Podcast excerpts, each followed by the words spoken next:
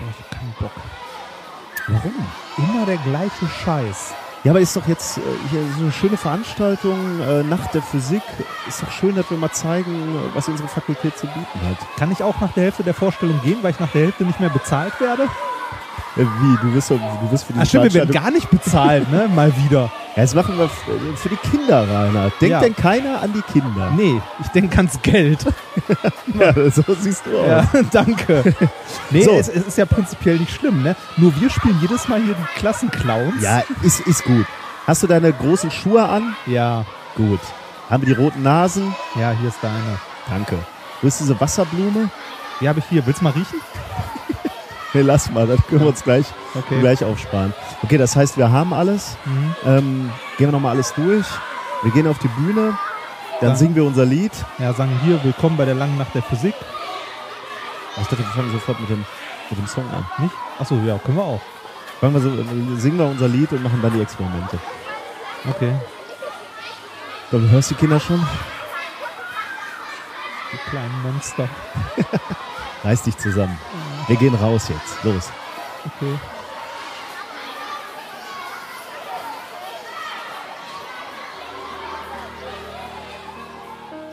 Send in the clowns.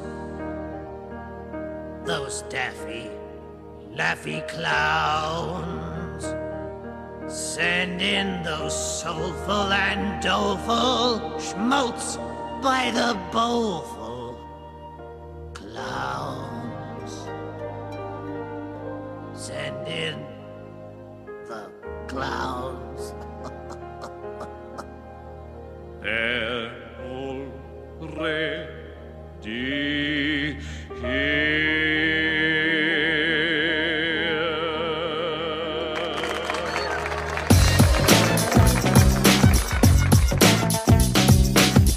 If, you if you base medicine on, on science, you cure people. If you base the design of planes on science, they fly.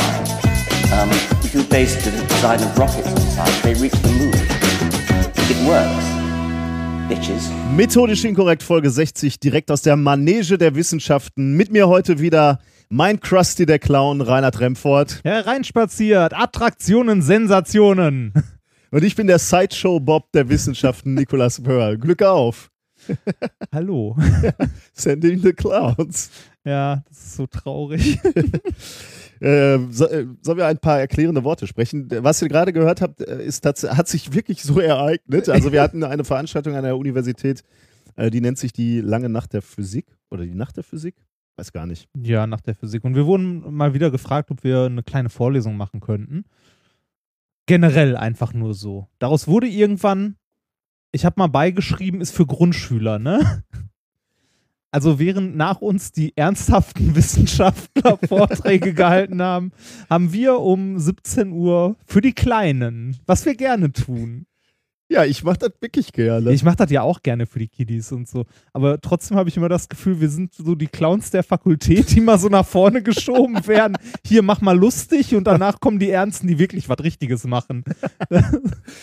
Und wir haben den ganzen Tag gelacht, weil wir diesen Song im Ohr hatten. Ne? Ja, von, genau. Von den Simpsons, also von Krusty der Clown. Ja. Äh, großartig, ja. Hat mir aus dem Herzen gesprochen, das Ganze. Aber äh, davon mal abgesehen, war es eine schöne Veranstaltung, oder? Hat ja, uns doch Spaß ja, ja, gemacht, war oder toll. nicht? War toll. Also wir haben wieder das, äh, das übliche Feuerwerk abgebrannt. Genau. Ähm, Wir haben festgestellt, dass diese Stickstoffexplosion, die wir auch auf dem Camp gemacht haben, nachher noch mit ein paar Leuten, im Hörsaal besser wirkt. Also da merkt man so ein bisschen die Druckwelle ja, besser. Naja. und, und man muss nachher wischen. Äh, Ich habe mich nachher gefragt, also da war extrem viel Wasser auf dem Boden, Ja. ne? Und ich habe mich gefragt, wo kommt dieses Wasser her? Also klar, wir, wir haben ja in der Wanne, wo wir diese Explosion machen, ist so ein Handbreit Wasser. Wasser. Ja, daher. Aber das ist da komplett rausgeschwappt, ne? Das Ding fliegt einen halben Meter hoch. Ich habe hab die Videoaufzeichnung noch nicht gesehen. Ähm, einer unserer Hörer war da, also es waren mehrere Hörer da, aber einer äh, hat auch ein Video aufgenommen, glaube ich, von der Explosion. Ja. Hast du das Video dir schon Nein, angeguckt? das haben, das, ich glaube, das haben wir auch noch nicht. Doch, er hat heute eine Echt? E-Mail geschickt, ja. Nee, das habe ich noch nicht gesehen. Äh, gucken wir Ah. gleich mal rein. Wenn das gut genug ist und man nicht sieht, dass Kinder in Gefahr sind, äh, dann stellen wir das noch ähm, online, oder? Also Ja. dann äh, verlinken Ja. wir das in den Show Ja. Notes. Äh, Ja. Vielleicht äh, kann Ja. das was. Warte, ich schreibe mir kurz eine Notiz. Ähm, Video. Gut. Das Problem, wenn man sich einen Mail-Account teilt.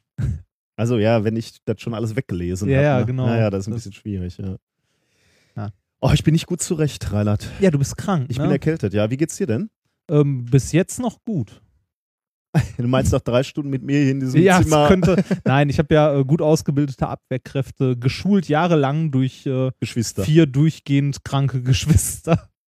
Da ist wahrscheinlich einer immer krank, oder? Ja, irgendwie schon. Also ich, äh, Ich so gut wie nie, was ich äh, sehr begrüße. Ja. Also ich werde wirklich sehr ja, selten ja, krank, aber wenn, bestätigen, ja. wenn dann äh, hänge ich auch wirklich. Äh, Und du bist auch nicht so eine Ecke. wie ich. Bei, ich bei, bei mir geht ja sofort immer die Welt unter. Ja, ich weiß nicht, in ich glaube beim Ganzohr vor einem Jahr oder so. Erinnerst du dich noch? De deine Performance Ja. da, wo du kaum noch sprechen Ja, konntest. richtig. Aber trotzdem saßt du da, ne? Ja, ja. Muss man ja sagen. Ja, ja, das äh, war schon. Ja, äh, Aus diesem Grund gibt es heute auch äh, ausnahmsweise kein Bier der Woche, sondern wir trinken einen Tee der Woche. richtig, ja. Der beziehungsweise- Aufguss der Woche. Ja, genau. Man kann uns auch Tee schicken. Was trinkst du denn? Äh, ich trinke ähm, von der Marke Captain's Tea. Nur die, ne? Captain's Tea. Äh, den feinsten Schwarztee. Den feinsten Schwarztee. ja, weißt du? feinster Schwarztee. Ich trinke Also die Reste, die vom Fließband gefallen sind.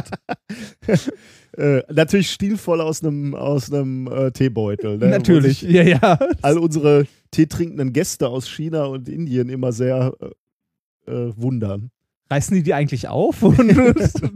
Und, Äh, ich trinke heute äh, von der Firma Lord Nelson äh, das Produkt äh, freche Früchtchen. Och, Ja, ich gönne mir mal was. Gott. Freche Früchtchen. Ja. Und Äh, wie, ja, probieren wir mal. Also meiner ist ähm, heiß zunächst im Rachenbereich ähm, und dann Och, ja. mit so einer leichten Fruchtnote. Ich würde fast sagen, einer frechen Fruchtnote im Abgang. Hast du den Tee, du hast den wohl auch viel zu lang ziehen lassen, Acht ne? Minuten steht da drauf. Acht, ich weiß nicht echt? genau, wann wir angefangen Oh, haben. okay. Ja. Aber ich lasse den immer drin.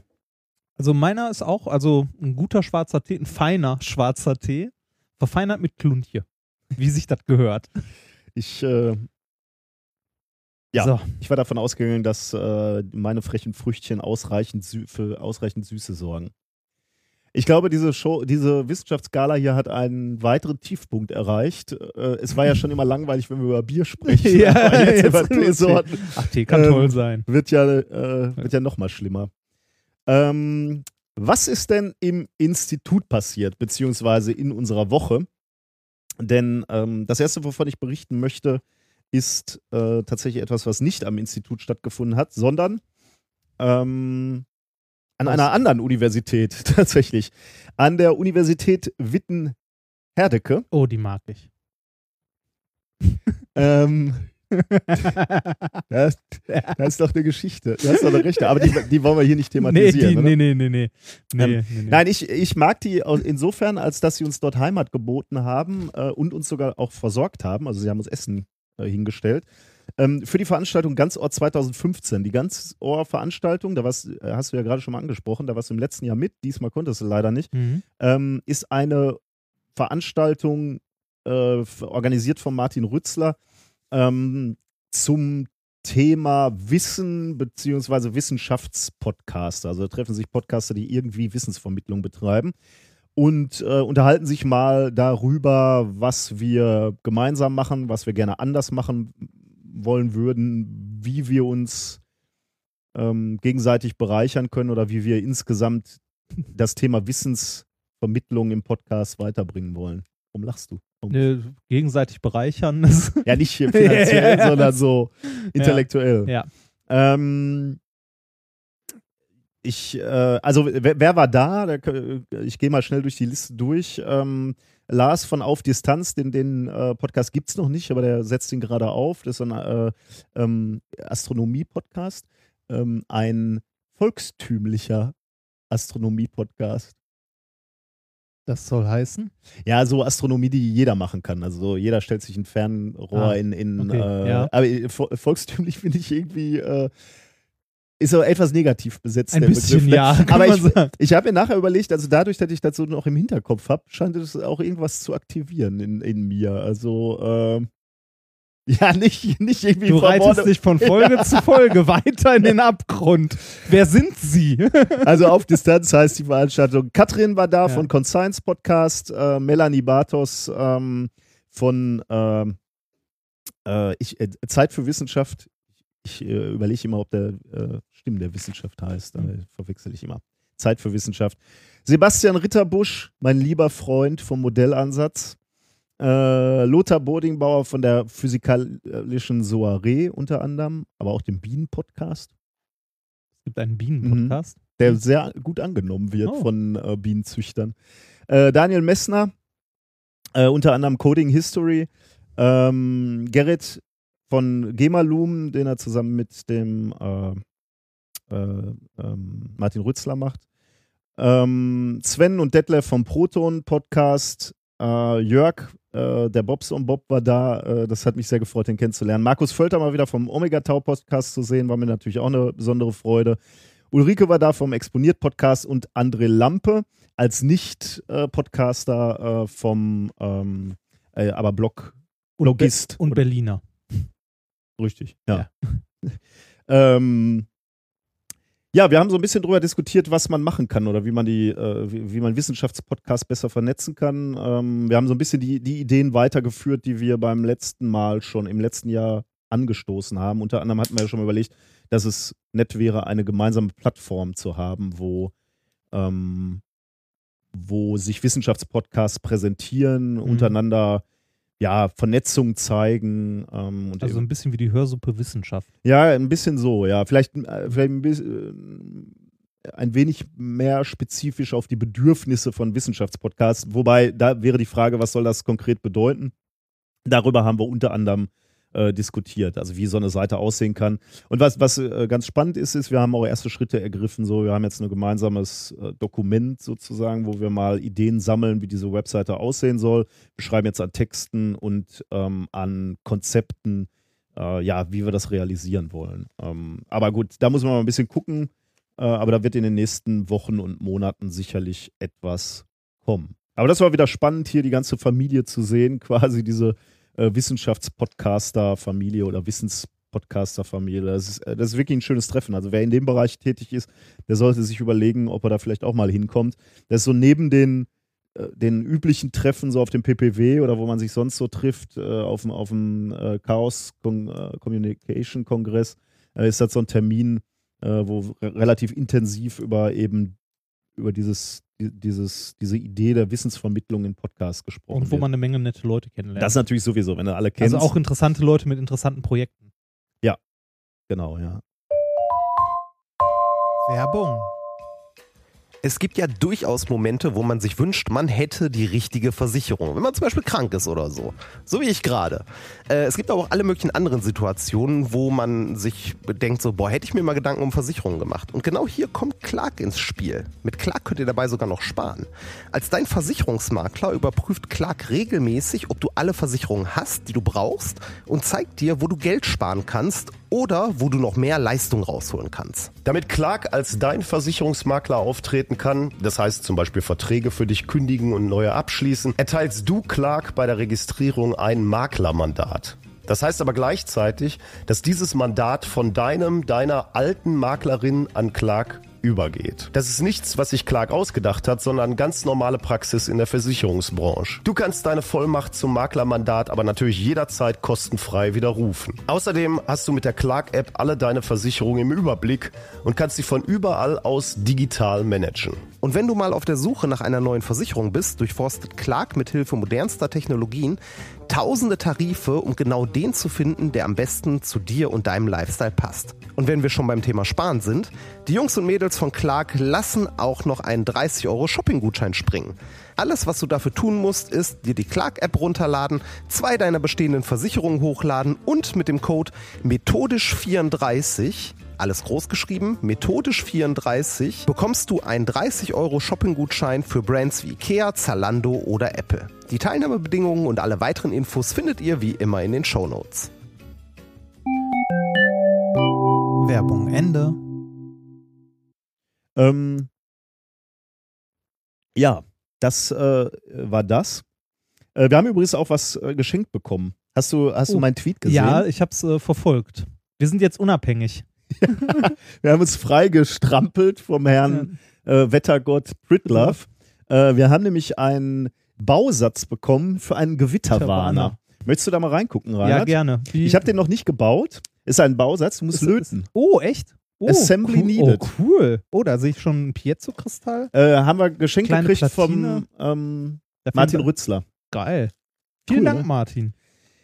Das ähm, sollten wir vielleicht. Was macht der denn? Misst der Luftdruck oder Ich habe es mir noch nicht durchgelesen, Luftdruck und sagen. Temperatur oder sowas? Das sieht auf jeden Fall so aus, als könnte der einiges messen. Ja, ist äh, tolles Teil. Äh, ich bin sehr gespannt. der- Würdest du das mal bauen bis zum Das- nächsten Mal? das kann ich bis zum nächsten Mal ich gerne kann es mal auch bauen. bauen, aber äh, du hast da ja auch Spaß dran. Ne? Ich habe da sehr viel Spaß dran, ja.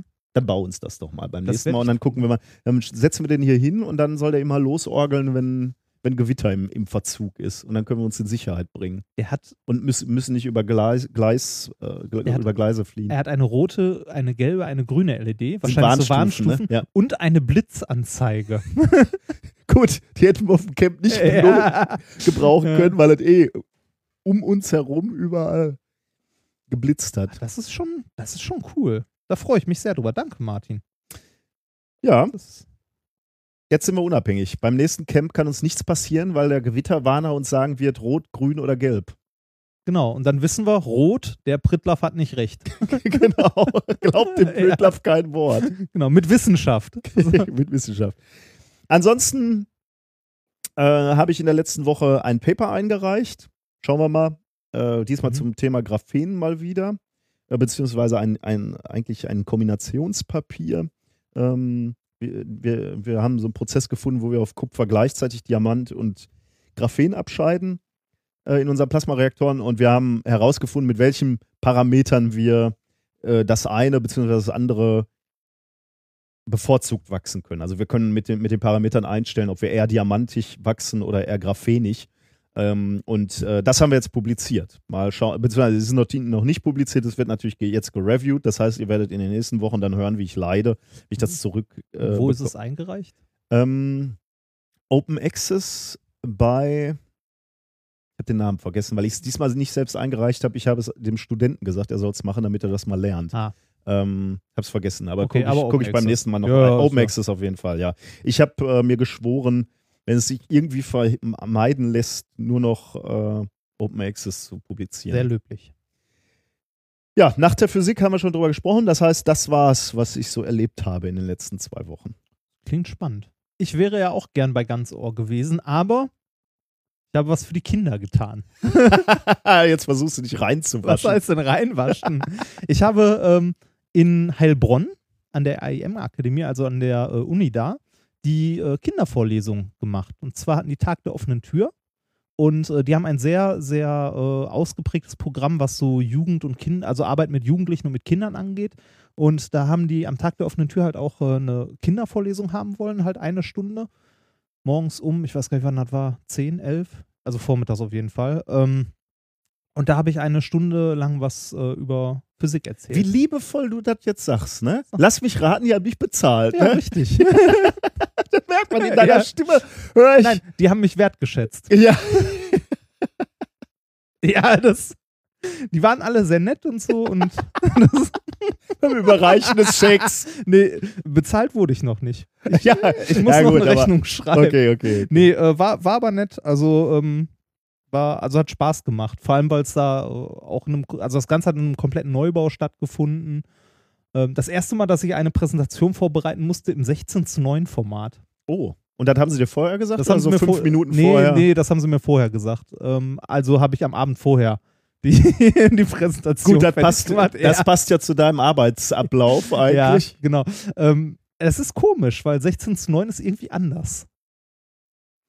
Also, wenn du Folien baust, ist das anders, weil du plötzlich rechts und links, also Viel gefühlt Platz so viel ne? Platz hast. Mhm. So, wo du sonst so ein Bild in die Mitte gemacht hast, hast du jetzt rechts und links halt so schwarze Balken. Und da überlegst du dann halt doch irgendwie, weiß nicht, ich habe zum Beispiel, wenn ich irgendwas mit Impuls oder so erklärt habe, habe ich halt nach links ein Bild oder so gemacht. Oh, unten noch eine kleine Formel und rechts dann irgendwie noch so das Bild von Newton oder so. Also so ein Schnitt von ihm. Ja, wenn man den Platz hat, will man ihn auch nutzen bei so, Ja, richtig, äh, bei so äh, Präsentationen. Ne? Man Genau. könnte ja auch sagen, ist egal, dann bleibt da halt so ein blauer Rand. Aber eigentlich ist es schade, ne? wenn, Ja. man, wenn man Platz zum Präsentieren hat. Und das äh, war insgesamt sehr spaßig, weil ich die Vorlesung nicht allein gemacht habe, sondern die Inga, von deren Kinderbuch ich letztens schon erzählt hatte, die war ähm, in der Nähe und hat mir dabei geholfen mit äh, dem äh, Dugong Dilan. Er heißt Dilan und ist ein Dugong und ist eine Handpuppe. Was Also ist denn, mu muss ich wissen, was ein Dugong ist? Nein, ich wusste es auch nicht. Ist das ein Tier, was es gibt? Ja, das ist ein Tier, was es gibt. Das ist ein, äh, also ein Tier aus dem Buch, das die Inga geschrieben hat. Äh, so ein, so ein Walross-Ding Mhm. oder Seekuh. Und äh, der hat halt mit den Kindern mehr interagiert und hat mir dann Fragen gestellt. Und ich habe ihm Fragen beantwortet. Und So war Du standst auf einer Bühne und hast mit einer Stoffpuppe gesprochen. Ja. Ist doch toll, oder nicht? Und das Ganze vollkommen alkoholfrei. ich fand das toll. Also, das hat, das hat wirklich Spaß gemacht. Und äh, Du, Gentleman, und, und Gentleman dann wie ich sagst bin, du mir hier am Freitag, du willst nicht immer den Clown machen? Nein, nein, das war didaktisch ordentlich. Gibt es davon Beweise, Aufzeichnung? Wahrscheinlich, ne? nee, gibt's nicht. Nee, gibt's wirklich nicht. Aber äh, du, kannst, du kannst den Dugong fragen. Der hat einen Twitter-Account seit neuestem. Du kannst ihm auf Twitter folgen. Ehrlich, ich ga- kann dem Dugong fragen, ob, er, ob du ihn gut behandelt hast. Ja, kannst du machen. Er wird dir bestimmt antworten. Und ich habe ihn durchgehend gut behandelt. Ich teile meine Gage mit ihm. ja. Ähm, da war ich auf jeden Fall, das war ähm, insgesamt eine sehr schöne Sache. Also hat Spaß gemacht. Also ich bin häufiger in Heilbronn, weil die da wirklich relativ viel machen. Da ist ja auch die Experimenta, also dieses äh, Science Center und so. Das ist wirklich schön da. Ansonsten hatte ich in der letzten Woche weniger Spaß, weil an einem Wochenende, an dem auch Ganzohr war, Hm. in Mülheim ein Stellwerk gebrannt hat. Ja, und da haben- seitdem fährt quasi nichts mehr zwischen Essen und Duisburg. Da haben die armen Abreisenden auch wirklich äh, mit Probleme gehabt. Also Katrin hatte, also eigentlich alles, was nach Süden musste, äh, hatte, hatte damit echt Probleme. Das heißt, ich kann, wir können jetzt hier vom, vermelden, äh, liebe Ganzort-Teilnehmer, die damit Probleme hatten, Ich habe auch gelesen. eine Woche lang, also es gibt jetzt noch keine Lösung, ne? Nee, es, äh, ich habe auch irgendwo gehört, ähm, das könnte ein paar Monate dauern, bis das wieder okay ist. Also da fährt jetzt wirklich ein paar Wochen erstmal gar nichts mehr. Das heißt für mich, ich fahre jeden Morgen fast zwei Stunden hier hin mit Mein öffentlichen Verkehrsmitteln. Äh, deshalb habe ich mir jetzt ein kleines gebrauchtes Auto gekauft. Das war. ja, ich habe die Schnauze voll. ähm, ansonsten äh, war bei mir noch letzte Woche. Ach ja, ähm, es gab eine neue Folge, die Zerleger, lief auf Hm. ZDF Info. Mit 0,9% Marktanteil, äh, also hier Quote. Aber das ist gar nicht so schlecht. Nee, das oder? ist mies, aber Ja? es ist ZDF Info. Da kann man froh sein, wenn da überhaupt Ja, ich- irgendjemand Ja, einschaltet. ich wollte sagen, dafür Also, ist das ja, ja, äh, so es, schlecht. es ist, äh, soweit ich gehört habe, um Längen besser als die Sendung, die vorher lief. Wir haben Zuschauer dazu gewonnen. Oder müsst ihr da gucken, also das lief morgens, ne? Ja, das lief morgens um 10, also zu einer unglaublich ungünstigen Zeit, mitten in der Woche morgens um 10. Und was lief vor euch? Äh, ZDF Welt oder so, also irgend, auch irgend so ein komisches, weiß ich nicht was. Es wird aber noch ein paar Mal wiederholt. Ähm, wann genau schreibe ich in die Show Notes? Ähm, das ist eine, nicht wie vorher so 10 Minuten Viso-Beiträge, sondern jetzt zusammengeschnitten drei Produkte zu einer 45-minütigen Dokumentation. ja, wo ich auch, wo ich auch ein paar Sachen über mich erzähle und Werbung für unseren Podcast mache. Im ZDF. Wird eingeblendet mit Logo. Tja, Ist toll, ne? in den Downloadzahlen habe ich noch nichts gesehen. es ist auf ZDF-Info. Aber vielleicht, also, ähm, vielleicht kommt das ja noch. Ja, Also ich glaube auch. ja, vielleicht kommt es noch. Muss ich den Server nachbuchen? ja, Die Serverlast. so, da sind so viele Sachen drin. Ne? Du musst einen Server nachbuchen. Wie viel Kapazität hat denn unser jetziger? Bei welchem Hoster sind wir denn, Herr Wörl, unser IT-Spezialist? So, Ja. kommen wir zu den Themen der Nein, ich, Woche. ich wollte noch eine Kleinigkeit erwähnen, was ich ganz nett fand. Äh, wir haben die ja ursch also das Ganze wurde ja wieder so gedreht für äh, irgendwie zehnminütige Viso-Beiträge, ähm, was dazu geführt hat, dass ich immer so 20 Sekunden irgendein physikalisches Phänomen erklären sollte. Äh, innerhalb dieser Folgen, so 10, also 10 Sekunden, nee, 20 Sekunden an so einer Tafel. Ähm, das haben die in dieser 45-Minuten-Doku so nicht verwendet, die haben die Sachen aber vertwittert. Als äh, Reinhard erklärt was. Und das ist gut? Nein. ja, doch. Es, für 20 Sekunden ist es echt gut. Also sehr empfehlen kann ich, wie funktioniert ein Staubsauger. In 20 Sekunden. ja, ideale Gastheorie. In 20 Sekunden.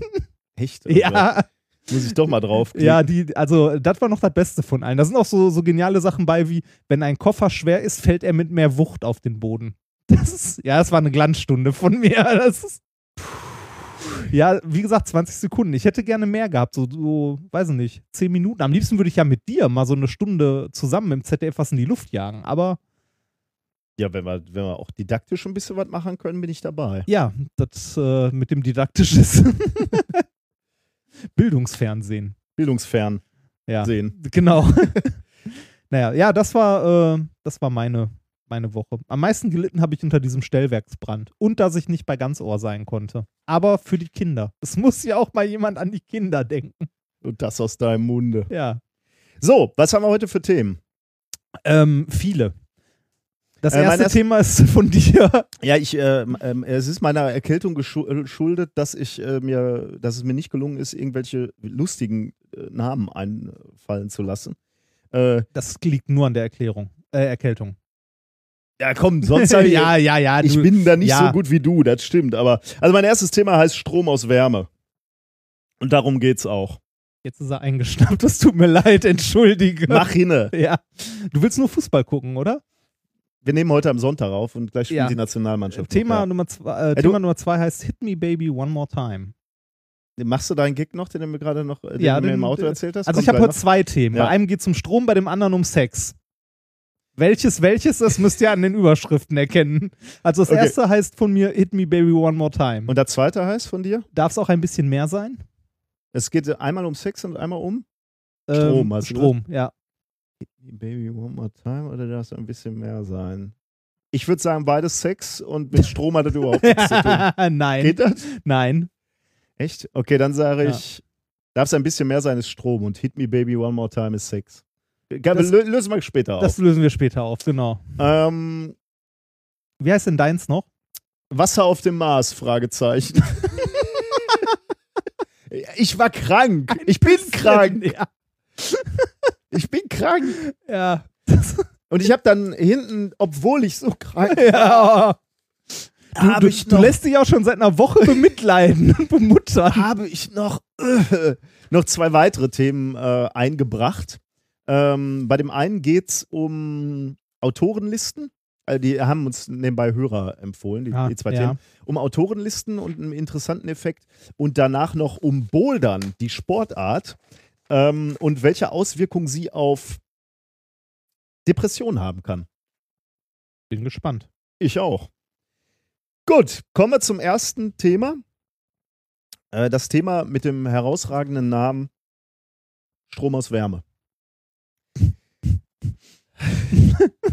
ich ich, ich merke schon, das wird heute eine anstrengende Sendung, weil du, du unterstützt mich nicht in meiner. Was heißt, ich unterstütze in sie meiner natürlich. Krankheit? Ja, auch, Wie hält deine Frau das aus? Mit drei Kindern zu Hause. Jetzt mach mal einen Punkt. So, ja. ja. Also, zu Hause kann ich mich nicht so hängen lassen, Ja, deswegen mache ich das hier. So. Also, dass nicht mal gelobt wird, ne, dass ich hier trotz meiner schweren Erkältung mich hierhin Nikolas, wuchte. ich finde das großartig. Dass du dich trotz Ja. allem heute aufgerafft hast, ins Auto gesetzt, mich zehn Minuten zu spät abgeholt hast und trotzdem hier sitzt und die Wissenschaft den Menschen näher bringst. Ja. Reinhard, Und das Ganze noch, obwohl Einer- du, obwohl, einer muss es doch machen. ja, und das Ganze noch, obwohl du sogar noch deinen Mac geupdatet hast und hier Reaper und alles drum und dran, dich da gerade noch schnell drum gekümmert Auch da hat mir noch einer hast. Ja. äh, Stöcke zwischen den Beinen. Du siehst Ja. mal, sieh mal, wir Hustend mit laufender Nase, das komplette Keyboard Ja. voll geseiert und, Und zwar und trotzdem mache ich es trotzdem, weil es geht um die großen Probleme der Menschheit. Unter anderem, wie wir mit Energie umgehen. Reinhard. Das Problem von unseren Prozessen, also industrielle Prozesse, Mhm. ist, dass sie nur bedingt effizient sind. Ähm, es gibt Studien, die sagen, gibt es auch andere St- Gegenstudien natürlich, aber es gibt Studien, die sagen, dass äh, 60 Prozent der Energie, die fossil verbrannt wird, also äh, Erdöl oder ähm, Gas. Gas zum Beispiel, 60 Prozent davon nicht wirklich genutzt wird, sondern als Wärme verloren geht. 60 Prozent. Aber wenn, wenn du dir das vorstellst, ähm, äh, also, weil, weil du gerade von einem Auto gesprochen hast, du fährst mit dem Auto, ne? Ähm, was bedeutet in dem Fall, äh, wo geht diese ganze Energie hin? Die geht dahin, dass du deinen Motor erwärmst, ne? beispielsweise. Der Ja. Motorblock wird warm, die Bremsen werden warm. Natürlich gibt es da Methoden mittlerweile, um diese, diese Energie wieder zu nutzen. Es gibt natürlich Bremsen, die irgendwie versuchen, äh, diese, diese Energie, die dann beim Bremsen verloren geht, äh, wieder Wieder zu, zurückzugewinnen. zurückzugewinnen. Oder die Äh, Wärme vom Motor irgendwie genau. zu nutzen. äh, aber wenn man jetzt erstmal vom klassischen Auto spricht, dann, dann ist, ist da eben genau auch der Fall, dass 60 Prozent der Energie eigentlich flöten geht und, und nicht genutzt wird, um dein Auto äh, vorwärts zu bringen. Und das ist natürlich insbesondere deswegen ein Desaster, äh, wenn wir uns vor Augen führen, äh, dass die fossilen Brennstoffe begrenzt sind. Ich meine, das ist etwas, womit wir seit, seit, äh, seit Jahrzehnten konfrontiert sind und was uns immer wieder gepredigt wird. Und deswegen wird ja auch Benzin immer teurer, weil, gut, weil, weil, die, weil die Araber die, weil- den Hahn zudrehen. Oh. Ist, ist es schon wieder so? ja. das- Weil. OPEC. Ja. Gibt es die OPEC eigentlich noch? Ich weiß Ja, ne? nicht. Ja, aber- natürlich. Ja, die drehen den Hahn zu. Ja, was denn sonst? Ja. Das ist halt Und dann kommt Gott sei Dank der Amerikaner. das, das typische Kartell halt, ne? Nein, also ähm, das, das ist natürlich tatsächlich das Problem. Fossile Brennstoffe sind knapp und deswegen ähm, sollte man damit nicht so verschwenderisch umgehen. Nicht so verschwenderisch, wie wir es immer noch machen. Ähm, ja, Jetzt- es werden immer mehr SUVs verkauft. Ja, Wahnsinn Ja, eigentlich. ne? das ist wirklich Ja, nix, Wahnsinn. nix gelernt. ich habe mir irgendwie, ne? Smart gekauft, möchte ich an dieser Stelle mal mit reinem Gewissen. Ja, und dazu dann nochmal an den Hörer, ne? Das ist der junge Mann, der hier immer klagt, wie schlecht es ihm geht. Habe er fährt jetzt demnächst 10 ein Mercedes. Nein, Ein Mercedes. Ich fahre einen Smart. Und zwar einen, äh, warte mal, wie, alt der ist von? Egal, über zehn Jahre alten Smart. So, Du fährst einen Benz demnächst hier und klagst, dass du. So, ich fahre einen über zehn Jahre alten Smart und muss mir dieses Geseier anhören von jemandem, der ein Audi fährt, Aber älter als zehn Jahre. aber größer. Der hat 340.000 Kilometer weg. Da siehst mal, wie viel, noch- da siehst mal, wie viel fossilen Brennstoff du schon durch die Leitung gehauen hast, während ich im Sommer mit dem Fahrrad hierhin gefahren bin. Ja, um schön in die Natur zum Klettern zu fahren. Ja. alleine. Nein, nicht alleine. Ja. Aber äh, ja, Im Sommer mit offenen Fenstern. ne? aber Klimaanlage Ja. voll an. Oh. So, also wir haben, wir haben nochmal zurück zum Problem. Wir haben das Problem, wir verbrennen fossile Brennstoffe. Motor beispielsweise wird warm, äh, Wärme geht verloren oder Energie geht als Wärme verloren. Und es wäre doch schön, wenn wir genau diese Wärme nutzen könnten. Ja. Ähm, und äh, da ähm, kommt uns ein Effekt zunutze, den äh, Thomas Johann Seebeck entdeckt hat, zufällig, äh, vor einigen, also, äh, also so etwa 1820, sagen wir mal so. Ich, ich kenne kenn das gen genaue Jahr nicht mehr, aber so etwa das ist die Zeit, wo, wo er äh, mit Materialien experimentiert hat. Und was Herr Seebeck äh, herausgefunden hat, ist, dass wenn er einen Stromkreis äh, aufbaut aus zwei unterschiedlichen Metallen, zum Beispiel aus Stangenform und dann halt ein Draht, der den, den Stromkreis schließt.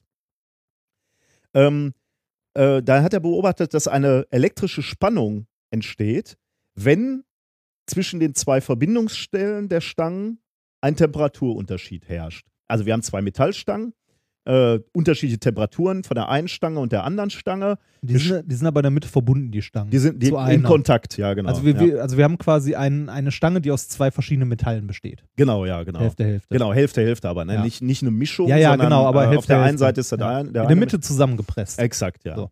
Äh, und dann hat er festgestellt, dann bildet sich eine Spannung aus, einfach nur, weil wir einen Temperaturunterschied zwischen der einen Seite der Stange haben und der anderen Seite der Stange. Ähm, und äh, diese Spannung, wenn man eine Spannung hat, dann fließt natürlich auch elektrischer Strom. Und diesen elektrischen Strom konnte er eben auch messen oder, oder nachweisen, den fließenden Strom, über eine Kompassnadel, die er in die Nähe dieser Stangen gebracht hat. Warum Kompassnadel? Haben wir schon mal drüber gesprochen. Fließender Strom heißt auch immer, dass ein Magnetfeld entsteht. Und den konnte er eben mit dieser Kompassnadel nachweisen. Mhm. Damit hat er auch gleich was Sinnvolles gemacht. Äh, und zwar 1821. Daraus hat er nämlich das erste Thermoelement gebastelt. Thermoelemente sagt dir natürlich was, aber den Hörern nicht, vielleicht nicht zwingend. Äh, Thermoelemente sind Elemente, mit denen man ähm, ja, Temperatursensoren eigentlich, Ja, ne, genau. könnte man das sagen. beschreibt es eigentlich am besten. Ähm, Also ihr könnt äh, euch zu Hause sicher sein, ihr habt hundertprozentig in irgendwelchen Sachen, also elektrischen Geräten, die ihr zu Hause benutzt, äh, Thermoelemente drin. Allein äh, äh, mit, äh, mit an Sicherheit nähernder Wahrscheinlichkeit in eurem Computer. Irgendwann muss nämlich die Temperatur von eurer CPU messen, um halt, äh, sobald die zu warm wird, anzufangen, die zu kühlen, damit nicht durchgehend der Lüfter brüllt. Und, da, und das passiert genauso, wie ich es gerade beschrieben habe. So ein Thermoelement besteht auch aus zwei unterschiedlichen Materialien. Äh, wir haben te einen Temperaturunterschied zwischen, ähm, äh, zwischen diesen Materialien. Also beispielsweise misst du dann eben die Temperatur auf deinem CPU und irgendwo ähm, ja, in der Nähe davon hast du eine Temperaturdifferenz und darüber entsteht halt ein, ein Strom, den du abgreifen kannst, den du messen kannst und über die Höhe des Stroms kannst du dann entscheiden, wie hoch ist die Temperatur deines, deiner CPU. Ähm, und genauso nutzen wir das eben auch ähm, im Labor für unsere Experimente zum Teil. Ähm, jetzt äh, würde ich gerne nochmal erklären, wie kommt es denn eigentlich dazu? Also warum, warum entsteht da eine Spannung? Ist ja irgendwie komisch. Nur, nur weil das eine Ende heiß ist und das andere kalt. Wie, wie kommt es dazu, äh, dass dann tatsächlich ein Strom fließt, beziehungsweise dass da eine, eine Spannungsdifferenz entsteht? Der Grund sind Thermodiffusionsströme. Klingt jetzt erstmal ein bisschen, äh, ein bisschen kompliziert, ist aber gar nicht so kompliziert. Wir gucken uns einfach jetzt einen sehr, sehr einfachen Fall an. Eine einzige Stange, also irgendein Material, eine Stange, ähm, sagen wir mal Kupfer. Auf der einen Seite ist diese Stange Kupfer sehr heiß, auf der anderen Seite ist sie kalt. Jetzt haben wir Ladungsträger in diesem Material, also Elektronen, die, die den Strom machen. Und die haben auf der heißen Seite, weil da mehr Energie ist, eine, eine, eine höhere kinetische Energie, also die bewegen sich schneller. Und auf der kalten Seite sind die eher träge, langsam und bewegen sich nicht so gerne. Was passiert jetzt? Also wir haben auf der heißen Seite schnelle Elektronen, auf der kalten Seite langsame Elektronen. Was jetzt passiert ist, die Wahrscheinlichkeit, dass die heißen Elektronen zur kalten Seite wandern, ist viel größer, als dass die kalten äh, von der kalten Seite zur heißen Seite wandern. Richtig. Dabei sollst du noch erwähnen, dass die Elektronen in einem Metall sich generell frei bewegen können, kann man sagen. Also man spricht da auch gerne von einem Elektronengas. Genau, ja, genau. Äh, Ziemlich ungehindert, exakt. Ja.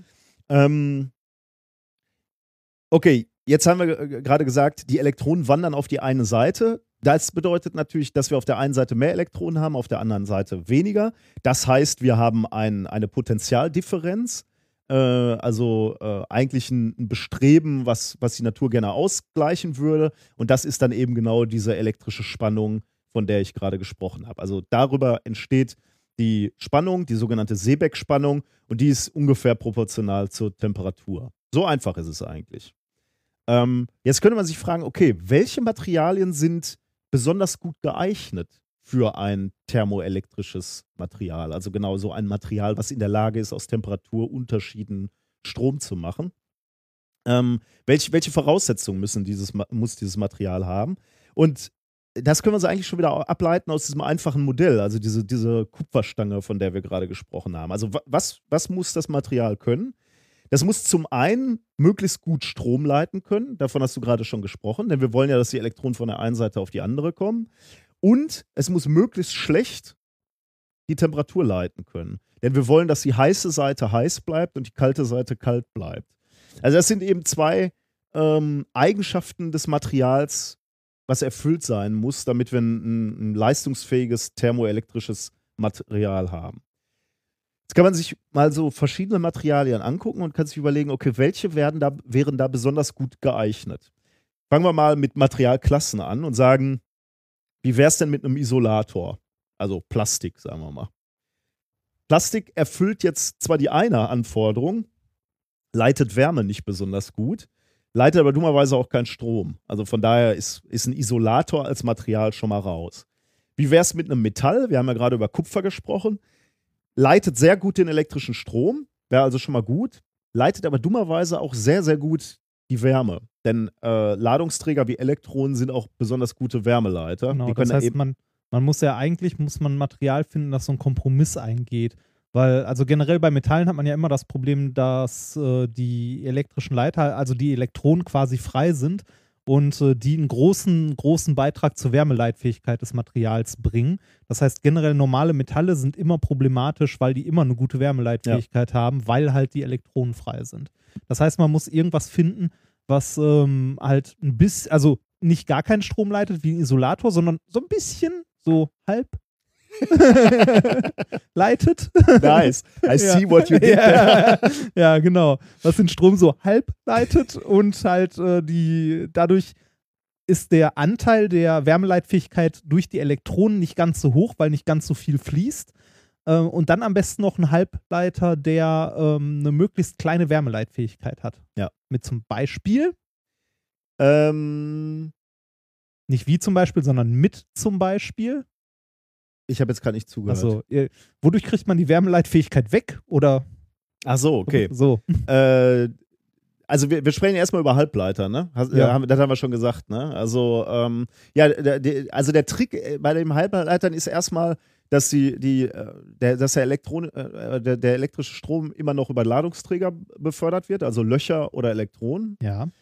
Die Wärmeleitung funktioniert aber dort anders als im Metall. Also im Metall hatten wir gerade, also im, im elektrischen Leiter äh, wird die Wärmeleitung halt im Wesentlichen auch über die Ladungsträger ähm, getragen, also über die Elektronen. Äh, beim Halbleiter aber nicht, da, da wird die Wärme über Gitterschwingungen übertragen. Also äh, Kristallgitter, die, die schwingen und da laufen so, sogenannte Phononen durch. Egal wie das Wort ist, aber das sind jedenfalls Schwingungen und über diese Gitterschwingungen des Materials kann Wärme übertragen werden. Wir haben also ein, wir haben also ein Material, wo diese zwei für uns wichtigen Eigenschaften, elektrische Leitfähigkeit und Wärmeleitfähigkeit, voneinander entkoppelt sind. Denn für das eine sind die Elektronen verantwortlich und für das andere sind die Gitterschwingungen verantwortlich. Und das ist natürlich eine super Chance für uns. Ähm, wir können nämlich jetzt beide Eigenschaften unabhängig voneinander einstellen. Oder wir können es zumindest versuchen. Ja, dann können also, wir- sagen, sagen wir so, man kann zumindest den Teil, der von den Phononen kommt, den kann man wegdrehen. Weil die, die Ladungsträger, die tragen immer, also die tragen ja immer zur Wärmeleitfähigkeit Richtig, ja. bei, äh, sowohl in Metallen als auch in Halbleitern. Nur bei den Metallen hat man ja die Phononen und die Ladungsträger und bei Halbleitern kann man diesen Phononenanteil zumindest versuchen rauszu.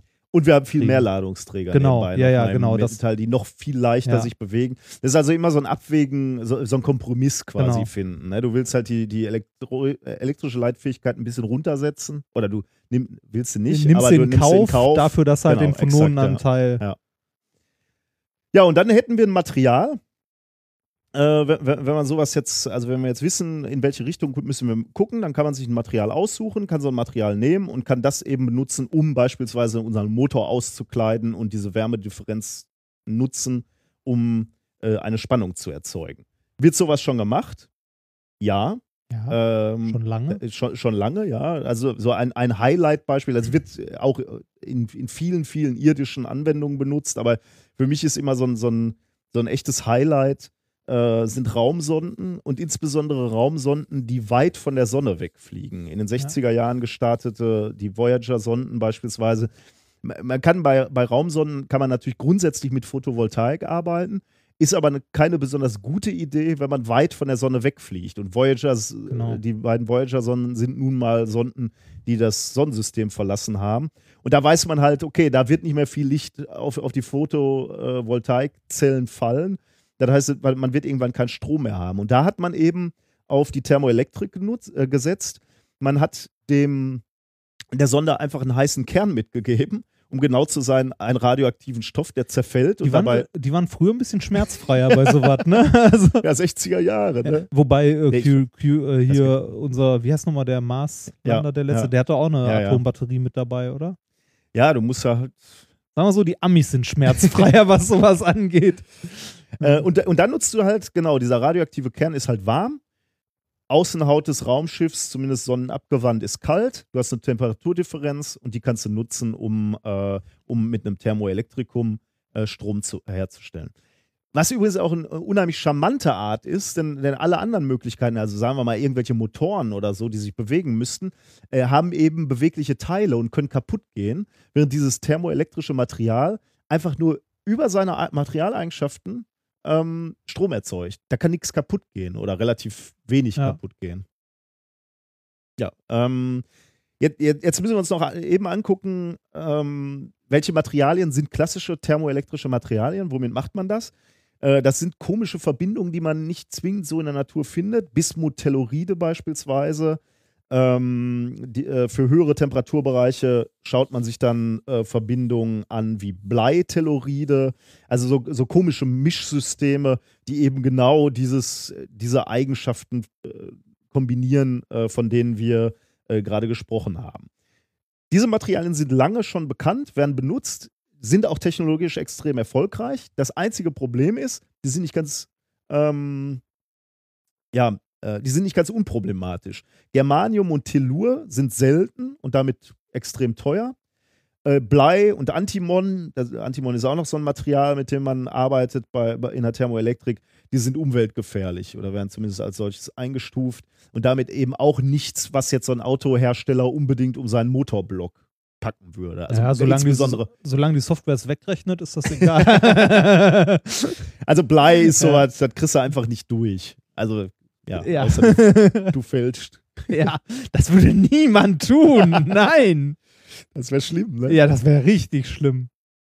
Ähm, schön wäre also eine Alternative aus einem Material, was reichlich vorhanden ist und gesundheitlich unbedenklich ist. Sowas wie Kohlenstoff oder Silizium, äh, Sand in Anführungsstrichen. Sowas wäre natürlich klasse.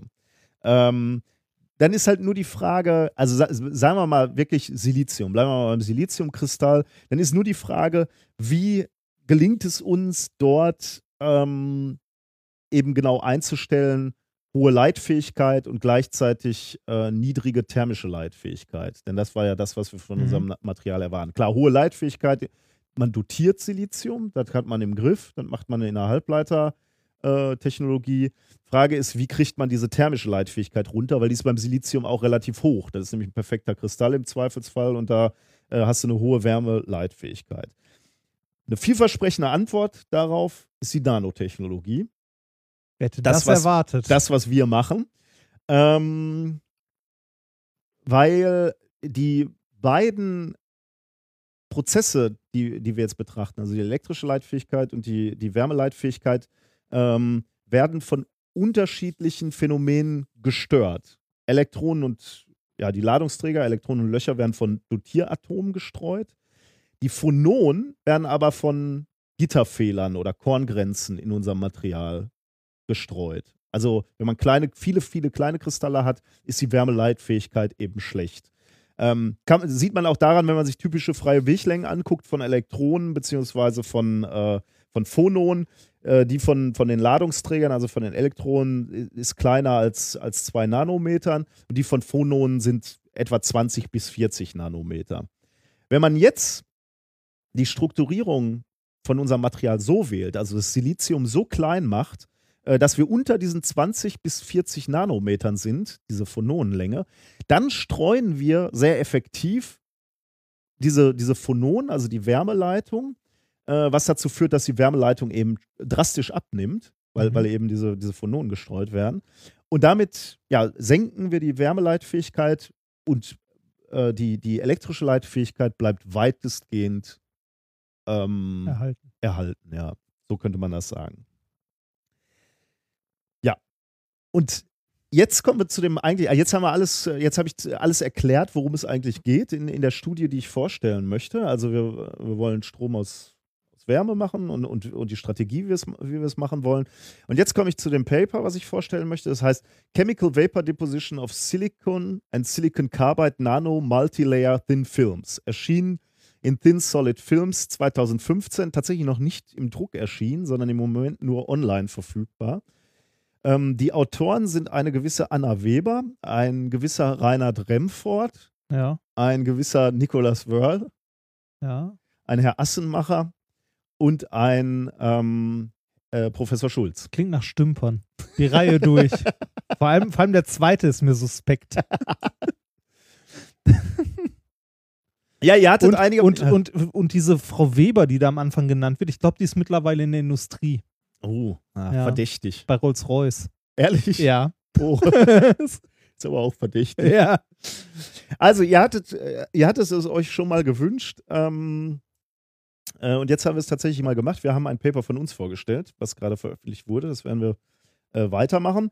Äh, aber da haben wir genau uns dieses, dieses Problem angenommen, von, we von dem ich gerade gesprochen habe. Ähm, also in Kürze jetzt, was wir da gemacht haben.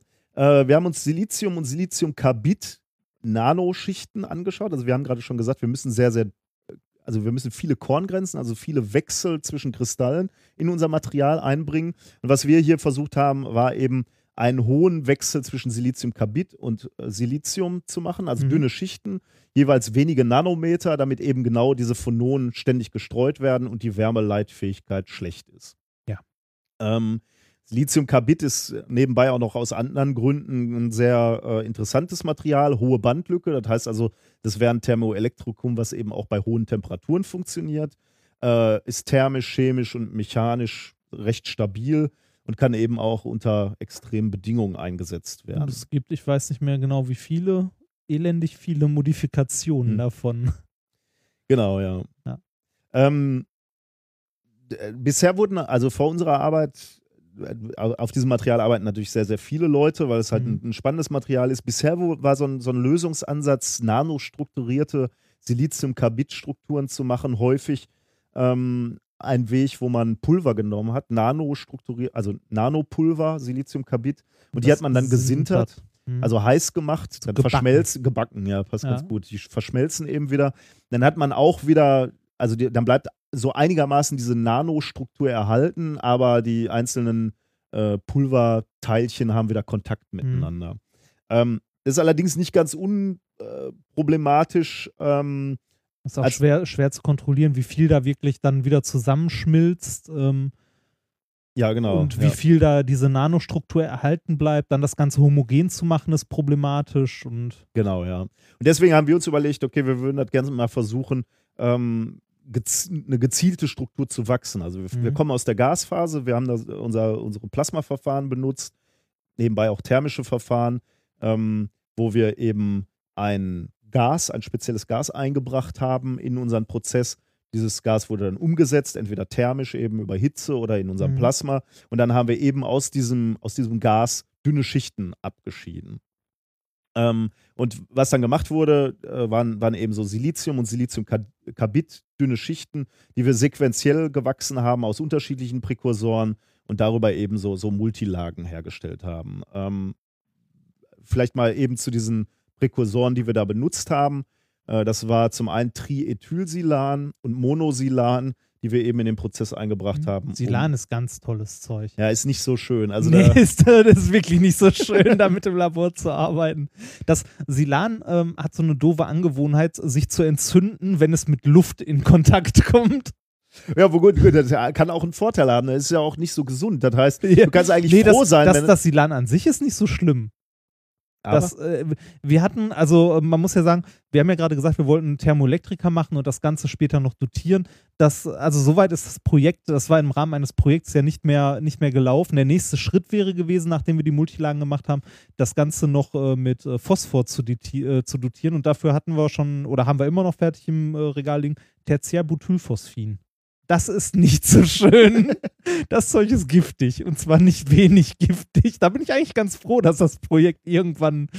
Äh, ja, da bekommt man Respekt vor. ja, Ne? aber hallo. Also da, also das normale Silan hat mir schon gereicht. Also das ist, weiß nicht, wenn man so eine Gasflasche anschließt, bei der man weiß, okay, wenn ich jetzt das falsche Ventil aus Versehen aufmache und die äh, Gaspul, also ich meine, wenn man so eine, so eine Flasche Wasserstoff, Sauerstoff oder irgendwas, wenn man, man da aus Versehen irgendwo mal ein falsches Ventil aufmacht und es macht einmal kurz und es hat halt so eine kleine Wolke Wasserstoff einmal im Raum, das bringt einen nicht direkt um.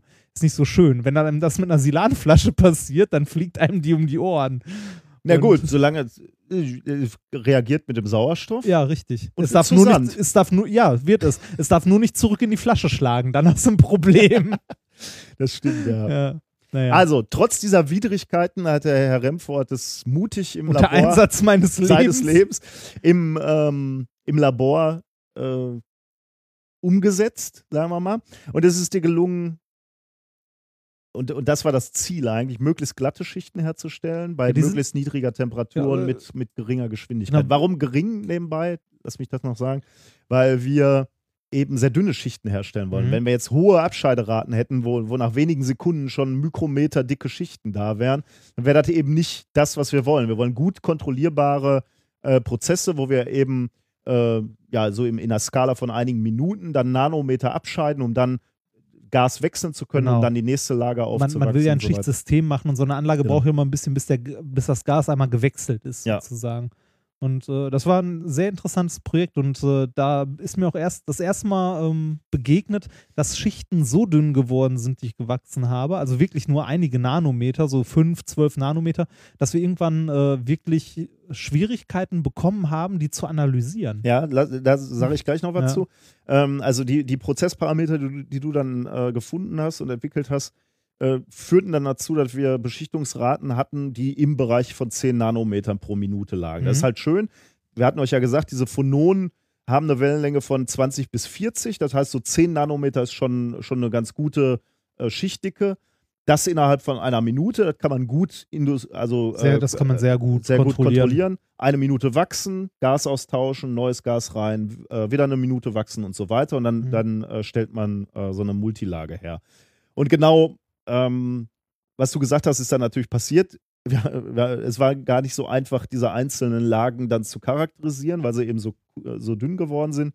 Und deswegen haben wir innerhalb dieses, dieses Papers, und da kann man ganz, ganz schöne Fotos eigentlich sehen, noch so eine Proof-of-Concept-Studie angeschlossen, wo wir mit einem thermischen Verfahren dann Silizium, Siliziumkarbid ähm, Multilagen hergestellt haben, bis zu 10. Das hat die Anna Weber dann gemacht Mhm. ähm, in einem anderen Labor. Ähm, bewusst dicker, bewusst so dick, dass sie für die Thermoelektrik nicht mehr genutzt werden können, Ja. aber halt ähm, sichtbar, also sichtbar dass man waren. es Wir konnten- relativ leicht sehen kann. wir konnten uns dann sehr schön die Übergänge anschauen. Wir Mhm. konnten uns anschauen, wie glatt, wie, wie rau sind die Oberflächen. Äh, kriegen wir diesen, diesen Austausch der Gase äh, reibungslos hin. Äh, und deswegen war diese, diese Proof-of-Concept-Studie für uns eben auch noch sehr wichtig.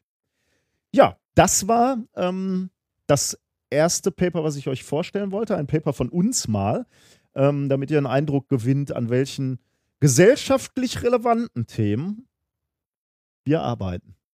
Ja, was denn? Ja, nö. Herr alles- du guckst ja. schon wieder so. Nee, nee, nee, das ist alles, alles top. Ja, endlich mal hier, Ja. verstehst du? Ja, ja. Mit, Paper, mit, ja, ja, super. Ich könnte noch so viel dazu erzählen, aber Ja, kann- dachte, nee, aber das nur so Dinge, die das wieder äh, Nein, nein, nein, nein, nein, nein, hallo, nein. Nein. Das war, also das, mir hat das wirklich Spaß gemacht, weil ich dafür noch die halbe Anlage umgebaut habe, an der es gemacht wurde. Ähm, und äh, die Chemik, also die Anna ist äh, halt Chemikerin, Frau Dr. Weber. Ähm, die haben ja auch diesen Precursor entwickelt, mit dem wir die äh, Silizium-Carbid-Schichten gemacht haben. Also Silizium an sich zu machen ist ja ähm, quasi relativ äh, simpel, halt Silan drüber jagen und reagieren lassen. Aber Siliziumkarbid vor allem äh, in der richtigen Mischung, wie wir das haben wollten, halt mit 50-50, ähm, das war wohl aufwendiger. Also die, äh, also das ist ja jetzt nicht so aus dem Nichts erstand, sondern die Anna hat da ja relativ lange dran gearbeitet, auch verschiedene Präkursoren durchzuprobieren in dem thermischen Verfahren, um halt die richtige äh, Stöchiometrie zu haben. Und so weiter. Ja. Aber ich fand das wirklich schön. Ich fand, fand das auch schön, ja. Äh, Das war auch insofern äh, spannend, weil wir das mit einem Industriepartner gemacht haben, den wir nicht nennen dürfen, weil er möchte dann nicht genannt werden. Ja. Ähm, aber das war auch wieder so eine. Mir macht das immer Spaß, wenn so verschiedene Welten zusammenkommen und man irgendwie an, an etwas arbeitet, was äh, potenziell dann mal irgendwann gesellschaftlichen Nutzen Ja, haben ich erinnere mich noch an das Projekttreffen, das wir in Essen hatten. Dann alles gut, dann sind wir hier rübergegangen. Ähm, es war ein, ich weiß nicht, es waren zwei Doktoren, einer von denen kam aus Indien.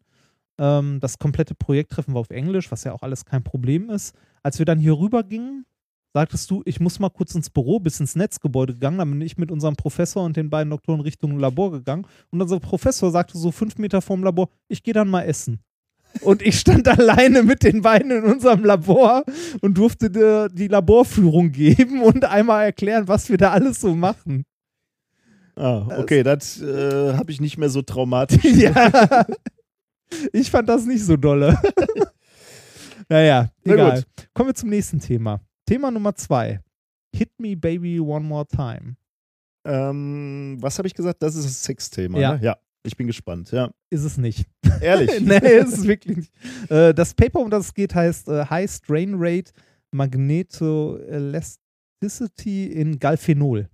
Oder Galphenol, Okay. wie auch immer das heißt. Weil ich habe keine Ahnung, was das sein soll. Ja, äh, hatte ich auch nicht. Erschienen im Journal of Applied Physics am 29.09. Es ist Open Access und ähm, die Forscher, Oh, da muss ich gerade noch was sagen. äh, ja, Unser Paper war Closed Access. Aber das letzte, was wir Closed Access Ja. publiziert haben, und ich, Böse, wir, ko- böse. wir konnten da nichts für. Ja. Also manchmal ist man. ja äh, manchmal ist man gezwungen. ja. Okay, ähm, du, du kannst gleich mal so grob raten, was für eine Anwendungsfall dieses, also, ne, worum es gehen könnte. Ähm, die Autoren sind äh, Herr oder Frau Doman, Löffler, Martin und Carmen von der University of California, der University of North Texas, beides Mechanical Engineering äh, and Aerospace Engineering und den Air Force Research Labs in Florida. es geht um Energiegewinnung. Schon wieder, so wie gerade. Ja, genau. Und äh, diesmal auf eine etwas andere Art. Es geht um ein Material, das äh, Galphenol heißt. Ähm, Galphenol wurde erfunden in den 90ern, genau genommen so um 98 rum, und zwar von der Navy. Phenol. Ich habe Ja, das noch nie Galphenol. gehört. Ähm, das ist, äh, hört sich toll an, das ist eine relativ simple, also relativ simple Legierung aus Eisen und Gallium. Mhm. Ähm, dieses Material, also dieses Galphenol, hat äh, eine relativ lustige Eigenschaft. Und, ähm, und zwar hat es eine, äh, ja, eine sehr, sehr große Magnetostriktion. Das ist ja ein toller Begriff. Ähm, und zwar äh, dieses, äh, diese Magnetostriktion, die sorgt dafür, wenn man ähm, das Material staucht oder schlägt, dann äh, ändert es seine, ähm, also seine, äh, ja, dann erzeugt es ein äußeres Magnetfeld, weil es seine Magnetisierung ändert. Ah, okay. Das, ja, das ist schön, ne? Ähm, also Magnetstriktion ist eigentlich ein ähm, Phänomen, das bei allen ferromagnetischen ähm, äh, bei allen ferromagnetischen Stoffen vorkommt. Und zwar ist es ähm, ja, wie erkläre ich das am einfachsten? Stell dir vor, du hast einen Stab, der ist einen Meter lang. Mhm. Ne? Jetzt packst du den in ein starkes Magnetfeld und der wird länger dadurch. Also der verformt sich, ohne sein Volumen zu ändern. Ja. Und zwar, weil sich gerade jetzt im ferromagnetischen Bereich die äh, Weissschen Bezirke, also verschiedene Domänen da drin, die alle in eine Richtung magnetisiert sind, also so diese kleinen Elementarmagnete, die richten sich an dem Magnetfeld aus, das Ja. halt von außen wirkt. Also ich habe einen Stab, den packe ich in ein Magnetfeld, dann richten sich die kleinen Elementarmagnete da drin aus. Und durch diese Ausdehnung der Elementarmagnete ändert sich halt die Länge des Stabes. Nicht besonders viel, also das sind so bei, weiß nicht, einem Meter Stab sind es irgendwie 30 Mikrometer oder so maximal, also nicht besonders viel. Ähm, das hat aber wiederum auch zur Folge, dass wenn ich ähm, so ein Material einer Kraft aussetze, also zusammenstauche, dass ich dann auch die, diese Bezirke ein bisschen verdrehe Ja, und dadurch ein, genau, ein leichtes Magnetfeld erzeuge. Ja. Es gibt jetzt halt Materialien, bei denen das sehr, sehr ausgeprägt äh, ist. Eins davon ist dieses ähm, Galphenol. Ja. Okay. Warum das so ist, hat man ähm, erst vor, also nein, vor kurzem nicht, aber hat man erst, ich glaube, nach 2000 rausgefunden. Ich habe es mir leider nicht aufgeschrieben. Und äh, der Grund dafür liegt in der Kristallstruktur dieser Legierung. Eisen an sich ist ähm, kubisch flächenzentriert oder kubisch raumzentriert, je nach Phase. Das heißt, ähm, wenn man sich mal anguckt, ähm, wie das Metall aufgebaut ist, dann sieht man, dass es die Atome ein Gitter bilden. Also eine periodische Struktur, die in alle Richtungen äh, unendlich, in Anführungszeichen, periodisch fortgesetzt wird. Und diese, diese Art von Gitter unterscheidet sich je nach Eisen, also welche, welche Modifikation das Eisen hat, also Hm. bei welcher Temperatur und so. Halt entweder ist es kubisch flächenzentriert, das heißt, wir haben einen Würfel, wo auf allen Ecken ein Kügelchen sitzt und auf jeder Fläche des Würfels sitzt nochmal eine Kugel. Oder ein kubisch raumzentriertes, da haben wir auf jeder Ecke des Würfels eine Kugel und in der Mitte eine. Mhm. Also diese beiden Gitterformen gibt es. Und die sind, wie gesagt, kubisch. Das heißt, jedes, jede Fläche des Würfels ist quadratisch. So, wenn wir jetzt Gallium mit da reinpacken, dann bilden manche Zellen einen, also wo die Galliumatome mit eingebaut werden, eine etwas andere Geometrie. Die sind nicht mehr quadratisch, die Zellen, sondern so leicht rechteckig. Mhm. Und ähm, diese rechteckigen Einheitszellen, wo halt das Gallium mit drin ist, hat man rausgefunden durch, ähm, ich weiß gar nicht mehr, was es war, äh, Neutronen. Wie heißt das? Neutronenbeugung? Strahlung? Egal. Äh, auf jeden Fall hat man rausgefunden, ähm, dass diese Zellen dazu neigen, sich zusammenzuklumpen. Auch wie so Bezirke, also verschiedene Bezirke ausbilden. Und ähm, jetzt kann man sich vorstellen, dass diese leicht rechteckigen Zellen halt nicht mehr unabhängig von der Richtung sind, Ja, sondern deren ja. Magnetisierung halt in eine Richtung steht und äh, diesen Effekt jetzt quasi verstärken. Wenn jetzt etwas zusammengedrückt wird, dann kippen diese Zellen zur Seite, also diese Gitterzellen Ja. sozusagen, und ähm, erzeugen dadurch ein deutlich stärkeres Magnetfeld als diese kubischen Zellen, wenn die gedrückt Ja. werden. Und ähm, man, kann, man kann sich quasi vorstellen, dass die mechanische Energie, die dem Stoff zugeführt wird, durch Pressen, in ähm, magnetische Energie, also die Energie, die dann im Magnetfeld steckt, das dadurch erzeugt wird, halt gespeichert wird, beziehungsweise umgesetzt Ja. wird. Und diese Umsetzung von mechanischer zu magnetischer Energie ist bei Galphenol unglaublich hoch und zwar liegt die bei 70 Prozent. Okay. Das ist schon, das ist viel, finde ich. Ja, ja, je, jegliche Umwandlung ist immer mit hohen Verlusten verbunden. Ja, und ne? 70, 70 Prozent Umwandlung von mechanischer Energie halt in äh, magnetische Energie finde ich schon ähm, äußerst äh, erwähnenswert. Okay, wenn man dann schon mal ein Magnetfeld hat, dann kann man daraus auch per Induktion Strom machen. Richtig, und vermutlich. genau das haben, genau einzig und allein darum geht es in diesem Paper. Die haben nämlich ähm, sich, also Galphenol äh, 98, wie gesagt, entdeckt oder beziehungsweise erzeugt, noch nicht so gut untersucht und auch noch nicht so gut erforscht. Also man hat, wie gesagt, vor ein paar Jahren rausgefunden, wie, wie die Strukturverhältnisse da drin sind. Aber jetzt versucht man das Ganze noch technisch nutzbar zu machen, Mhm. was sie halt hier auch gemacht haben. Ähm, die haben um einen Galphenolblock eine Spule gewickelt und die in eine Vorrichtung gepackt Mein Gott. die ähm, eigentlich dafür da ist, ähm, verschiedene Materialien halt auf Stöße zu untersuchen, also ähm, so Sand oder Beton Ja. oder so. Und da haben die jetzt halt einen Galphenolblock reingepackt, also in so ein Stoßrohr. Stoßrohr ist jetzt das falsche Wort, weil Stoßrohr ja eigentlich so ein, ne? Ja. Ähm, so ein, ich weiß nicht, wie nennt man das, so ein Pulverreaktor, nennt man ja auch Stoßrohr. Also eine Vorrichtung, wo das periodisch zusammengehämmert wird. Ähm, und haben dadurch ähm, bei verschiedenen Frequenzen quasi, in denen das zusammengehämmert wird, ähm, herausgefunden, dass sie da unglaublich viel Energie umsetzen können oder sehr, sehr viel Energie freisetzen können in kurzer Zeit. Und ähm, bei einem kurzzeitigen Druck von 275 Megapascal, was schon also eine ordentliche Presse ist, also noch nicht Giga, aber ist schon eine gute Presse. Äh, das Ganze 33 Mal pro Sekunde bekommen sie kurze Pulse mit bis zu 80 Megawatt Ui. Pro, pro Kubikmeter Material hin. Ah, okay, aber Kubikmeter Ja, so hat man nicht. ne? genau, gut, ja, Kubikmeter davon hast du jetzt nicht, aber ist jetzt auch nicht das Problem, Kubikmeter daraus zu machen, ist halt Eisen und Gallium. Ne? Also beides, was, was Mhm. jetzt nicht so, so unglaublich selten ist. Ähm, und die ganzen, die haben das mal verglichen mit, ähm, mit anderen Pulsgeneratoren, weil das, was sie hier erzeugen, ist ja ein elektrischer Impuls, Mhm. einfach nur ein kurzer.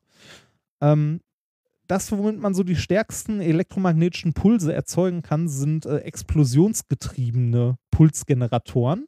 Die schaffen 500 Megawatt pro Kubik. Und wie viel hatten wir hier nochmal? Wir haben wir 80. Mhm. Ähm, Gut, Ja. die, die Frage ist natürlich, wo holen wir jetzt diesen mechanischen Impuls her, ne? ja, das, das ist gar nicht so, dass. Ja, du denkst noch falsch ein bisschen. Du denkst immer noch an Energiegewinnung. Ah, ja, okay, das kann sein. jetzt ja, ich, ich denke die ganze Zeit so, äh, wo, wo sind jetzt die Zwerge, die mit ihrem Ja, Hämmerchen dann- immer auf der. Ja. Ähm, ist auch mit im Boot, Energiegewinnung. Also ich glaube aber nicht, dass das das Erste ist, woran die Leute, die hier geforscht haben, gedacht haben. Äh, Energiegewinnung hast du relativ einfach eigentlich Vibrationen.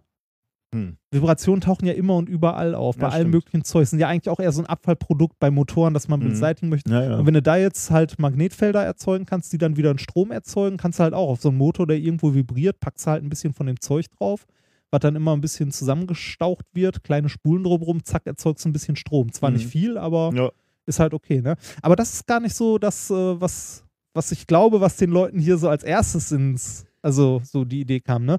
Ähm, die sind auch sehr offen damit, wenn man das Paper mal liest, was sie eigentlich genau wirklich haben wollen. Weil ähm, kurzzeitige elektromagnetische Impulse mit viel Leistung. Klingt nach Atombombe. Ja, taucht bei einer Atombombe auch auf. Was passiert bei einer Atombombe?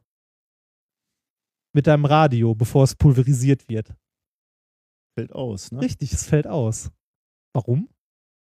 Ist dieser EMP, ne? Genau. Electromagnetic Pulse. Genau, weil der EMP, der hämmert dir einfach mal alles durch, was du an Elektronik da hast. Und das ist natürlich eine, eine interessante Waffe für, fürs Militär, weil äh, alles, was man an, äh, an Kriegsgerät heutzutage auch vor allem hat, ist halt äh, sehr computerlastig und so. Und wenn man ähm, mal dem Feind in sein Lager äh, eine Bombe wirft, macht das Bumm und macht ein bisschen was kaputt. Wenn man dem irgendwo was hinwirft, was einen dicken elektromagnetischen Impuls macht oder irgendwo hinfährt und den in eine Richtung strahlt, macht man alles, was an Computern dasteht, mal kurz kaputt, Oh ohne irgendjemandem wirklich weh zu tun. Oh, wie human. Ja, human. genau. Also diese äh, elektromagnetischen Pulsgeneratoren werden vom Militär schon sehr lange verwendet, um halt äh, an, um halt gegnerische Technik stören, kaputt ja. zu machen Mhm, oder okay. zu stören. Genau. Was benutzt wird, sind halt diese, ähm, diese explosionsgetriebenen Ja. elektromagnetischen Impulse. Die funktionieren so, dass halt Strom in eine Spule äh, halt geleitet wird, kurzzeitig von einem Kondensator. Also in der Spule viel Strom ist, ein starkes Magnetfeld erzeugt wird und dann wird mit einer Explosion, die um die Spule rum ist, der Querschnitt der Spule explosionsartig Oh kleiner Gott, gemacht, Okay. wodurch der magnetische Fluss da drin natürlich hoch Nach oben geht. Genau. Ja. Ja. Finde ich auch sehr interessant. Aber die Dinge haben einen Nachteil, die explosionsgetriebenen äh, EMPs, auch wenn die momentan noch mehr Leistung haben. Ja, gut, es wird vermutlich schwierig sein, immer wiederkehrende Explosionen herbeizuführen. Richtig, die sind nur einmal verwendbar, danach sind sie Schrott. Ja. Äh, die Dinger hier hingegen, ähm, diese Pulse, die die damit erzeugen können, können sie immer wieder machen. Also jederzeit. Also innerhalb von Sekunden hintereinander kannst du halt, Schön. Kannst ja. halt äh, Pulse mit 80 Megawatt pro, also pro Mhm. Kubikmeter mit dieser Leistung erzeugen, solange du im elastischen Bereich des Materials bleibst. Also solange du das Ja, nicht klar. dauerhaft verformst. Ja. Genau, solange du im elastischen Bereich bleibst, kannst du halt die ganze Zeit schön einen elektromagnetischen Puls nach dem anderen raushauen. Ja, wie schön. Dann, dann setzen wir alle äh, Kriegstechnologie quasi wieder auf Null zurück und dann hauen wir uns wieder mit Keulen auf ja, für Bier. genau. Und dann genau. ist es auch insgesamt wieder etwas fairer. Man kann sowas ja auch abschirmen. Hm. Da gibt es ja auch. Gibt es auch schon Lösungen da in, in diesem Paper? Nein, oder? in diesem Paper nicht. Aber es gibt ja auch Firmen, die äh, sich mit magnetischen Abschirmungen und so beschäftigen. Ähm, ich bin ja, ja ja, bin froh, dass dieses Paper nicht das mit dem Sex ist. Ne? Weil Druck und, äh, und Strom daraus äh, zu erzeugen wäre, hätte sich ja hier auch noch irgendwie angeboten. ja, ja. Ähm, es kann aber auch, also das war jetzt von mir böse behauptet, dass Natürlich. man dann, dass, äh, man kann, es, man hat tatsächlich auch noch andere äh, Ideen, was man daraus machen könnte. Und zwar ähm, im Bereich der Automobilindustrie könnte man damit Stoßdetektoren bauen.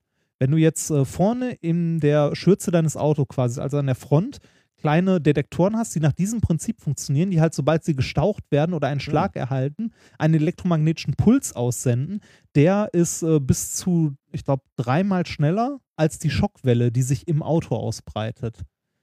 Ui, okay. Das heißt, du hättest ähm, halt natürlich nicht viel, Bruchteile von Sekunden, aber du hast halt Zeit gewonnen zwischen dem Ereignis und dem, was in der Fahrerkabine passiert. Das um heißt, dann sowas wie ein Airbag schneller genau, du kannst Airbags können, ne? schneller auslösen, du kannst halt andere Vorkehrungen schneller auslösen, weil die Information einfach schneller beim Prozessor ist, sagen wir ja. mal. Mhm. Also das fand ich schon äh, Ja, cool. sehr nett. Ja. Und äh, der Grund, warum die Navy insgesamt mit im Boot ist, sind nicht die EMPs, sondern ähm, wenn du ähm, leichte Druckwellen in, also sehr, sehr leichte Druckwellen in magnetische Impulse umsetzen kannst. Ne? Das passiert hier ständig, während wir sprechen, Mhm. in unseren Mikrofonen. Kann man damit extrem empfindliche Abhören. ja, noch viel, noch ein bisschen, ja, schon abhören, aber anders als du jetzt wahrscheinlich vor Ohr, also vor Augen hast. Ähm, so nah. So nah, ne? Ja, okay. Genau. U-Boote detektieren. Richtig, U-Boote detektieren. Ja, okay. Ja, also äh, schon interessant. Ne? Also ich fand vor allem interessant, dass so eine eigentlich simple, also in Anführungszeichen simple Legierung aus zwei Metallen, die man halt auch mal so als Block im Labor liegen hat, Ja, ähm, halt solche interessanten Eigenschaften haben. ja interessant, ja. Ja, hit me baby one more time. Sehr schön. Ja.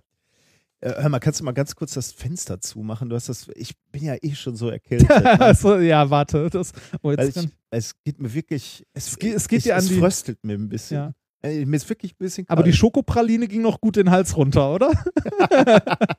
Ich habe zwischenzeitlich genascht. Wir haben von einem Hörer Warendorfer Pferdeäpfel bekommen, was so Ja. im Wesentlichen Schokopralinen sind. Pralines. Weißt du noch, wie der Wobei- Hörer hieß? ähm, Andreas. Danke, Andreas. Das hat mir geholfen.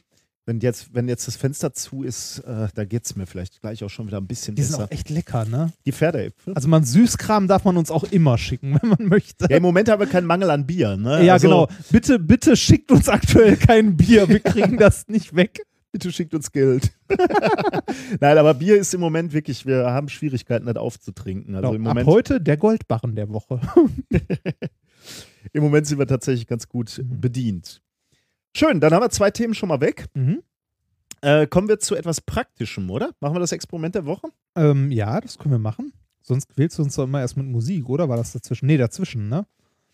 Mm, Ich quäle hier überhaupt keinen. zum, Experiment, Das finde ich eine Verleugnung.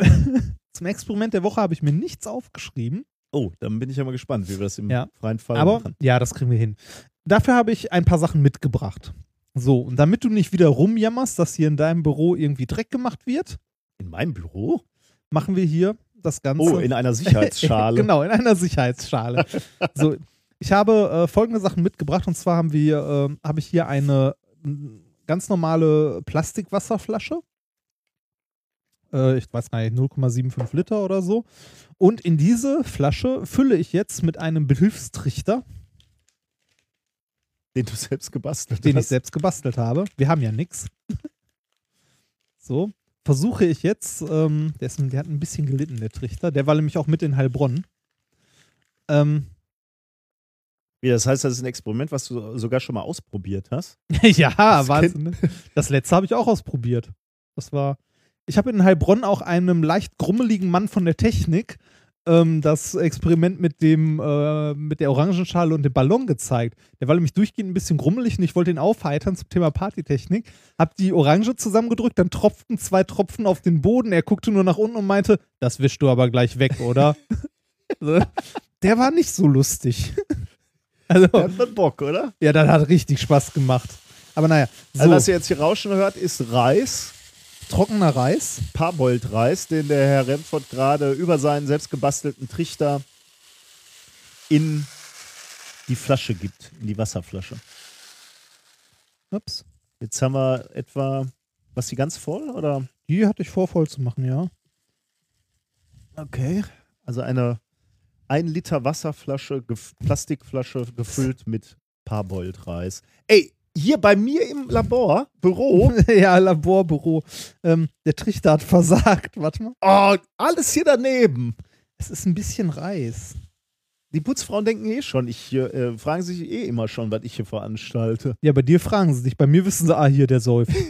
Weil du mal die leeren Bierflaschen bei mir rüberstellst, wenn die Sendung Ja, ich vorbei muss hier ein ist. bisschen repräsentieren. Ja. auch noch. Ach. So, Du weißt doch, wenn ich einen retten kann von uns beiden. Ja, dann mich. dich. Das weiß ich.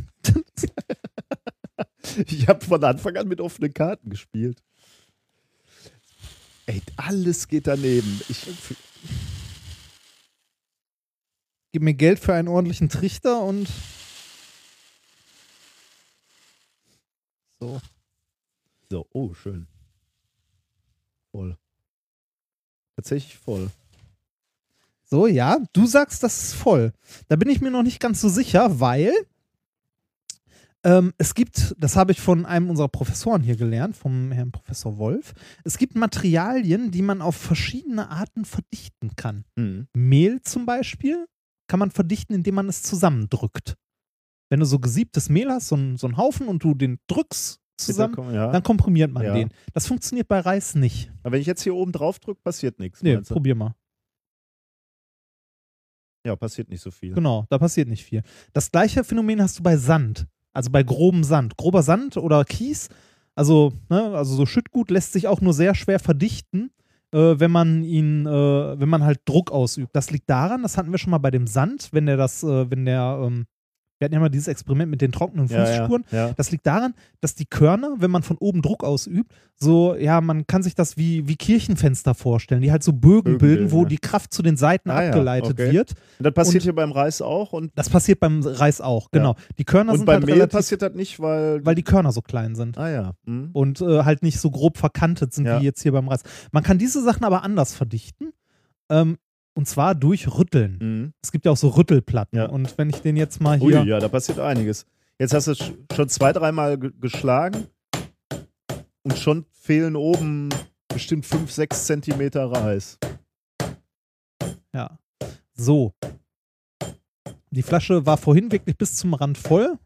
Und da kann man jetzt nicht mal mehr ansatzweise von ja, reden. nee. Die ist jetzt äh, halt nicht mal mehr ansatzweise. Also, das sind fast zehn Zentimeter, der, der, äh, den der, der, die der Reis runtergerutscht Ja. ist. so, das fülle ich jetzt wieder auf, Ah, Okay. weil ich möchte die Flasche eigentlich wirklich voll haben. komprimiert und voll haben. Genau, komprimiert und voll haben. Und ähm, dieses äh, Verdichten benutzt man, also dieses Verdicht, äh, Verdichten durch Rütteln benutzt man auch auf Baustellen Mhm. mit so Rüttelplatten. Da gibt es eine legendäre äh, Dokumentation, glaube ich, von RTL 2, wo irgend so ein Typ äh, in Norwegen, ist es, glaube ich, eine, äh, eine Achterbahn baut und sich über die Bauarbeiter da aufregt, weil die einen Kran aufstellen an einer Stelle, ohne vorher den Platz zu verdichten. Und da rennt er da rum, regt sich auf und meint, Plan, äh, nee, wie war's? Äh, Kranplätze müssen verdichtet werden, dass sie das nicht wissen. Das ist auch typisch für diese Norweger. Das, und dann da sagt er irgendwie sowas wie, das weil die zu blöd sind, weil die am Leben vorbeilaufen, deshalb sind die auch nicht in der EU. Kenn ich nicht. Die ist großartig, mal gucken, wenn ich es noch finde, suche ich das mal raus. Das, ähm, Ja, so. und was passiert dann? Dann bauen die trotzdem den Kran auf, Nee, der kippt um? Ja, oder? richtig. Und deshalb regt er sich ja so so. auf, weil der Kran so abrutscht. Ne, so Kranplätze müssen verdichtet werden. ja, naja, so. Ähm, Okay, jetzt ist die Flasche wieder voll. Jetzt rüttelst du wahrscheinlich wieder ein bisschen, ne? Sackt es wieder ein bisschen ab. Oh, aber wieder drei, vier Zentimeter, ne? ja, das. So, es tut mir leid, wenn das ein bisschen länger dauert, aber. Und das- hast du auch in Heilbronn alles auf der Bühne gemacht? Nee, das, das Experiment habe ich in Heilbronn nicht gemacht, das habe ich als Backup mitgehabt. Ah. So, falls noch Zeit bleibt, aber war eh mal wieder zu lang. So, Jetzt fehlen oben noch so zwei, drei Zentimeter, vielleicht, aber weniger zwei, ne? ja.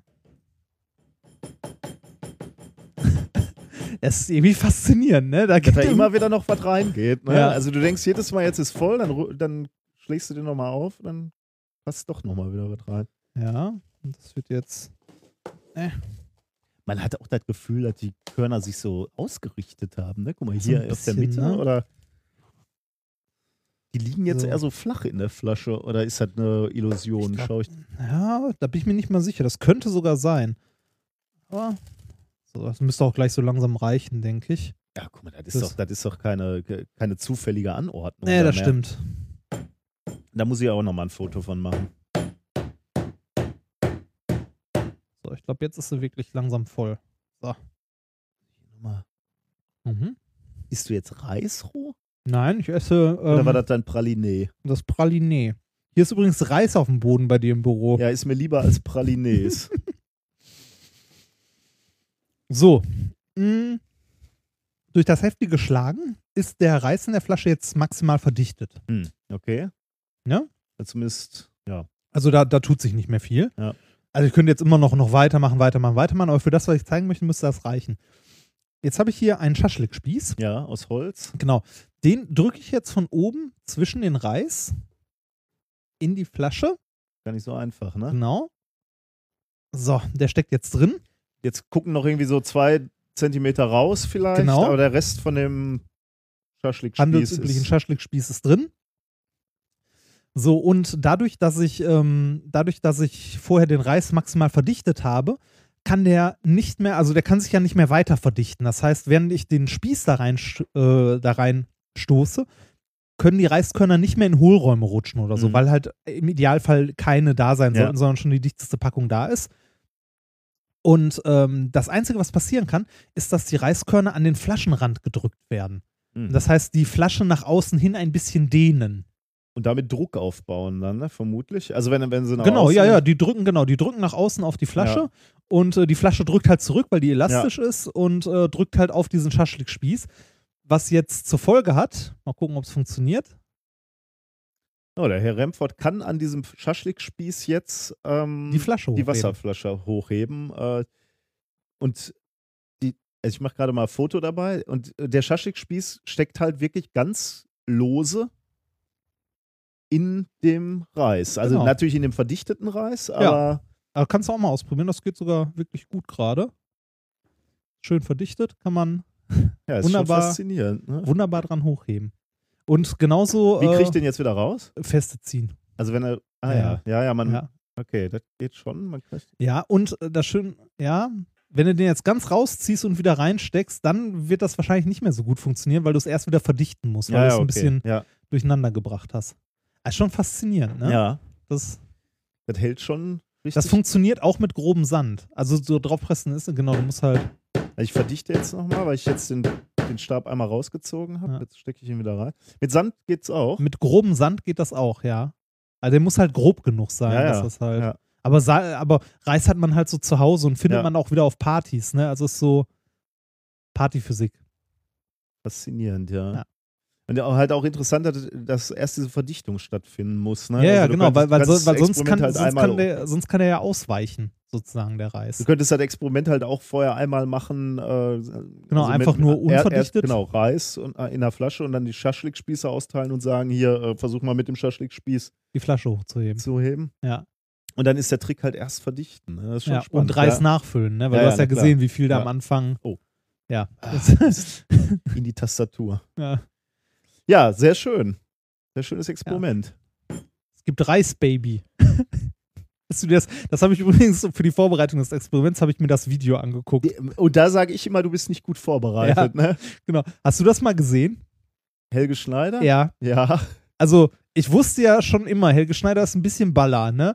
Aber dass das in den 90ern in den Top 10 der Deutschen, also das ist, schüttel dein Haar für mich. Es gibt Reis. Wildes Mädchen, Ja. schüttel dein Haupthaar für mich. Naja. Ja, so viel zum Experiment der Woche. Gut, und im, äh, im direkten Vergleich dazu ist die Musik, die ausgewählt wurde, wobei du hast die ausgewählt. Die ne? Mitte, ja, ähm, die habe ich ausgewählt. Die ist, äh, ich glaube, das ist ein äh, Schülerprojekt gewesen. Die ist nicht so lang und jetzt ist so. Es geht um Metall. es That's, es heißt That's Metal. That's Metal. Hier Ich habe eigentlich, ich habe eigentlich nach einem äh, naturwissenschaftlichen Lied gesucht, das halt Metal, also in der Musikform Metal.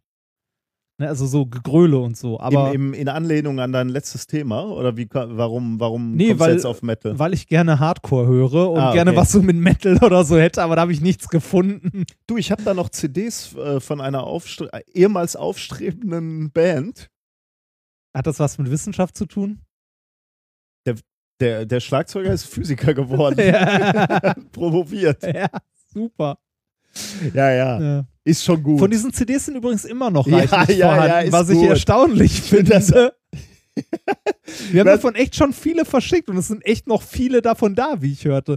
Ich frage mich, äh, die Fundamente deines Hauses, ne?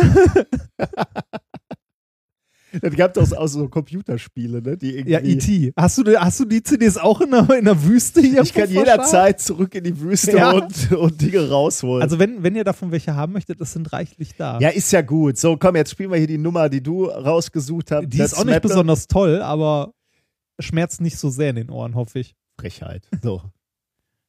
Da kommt's.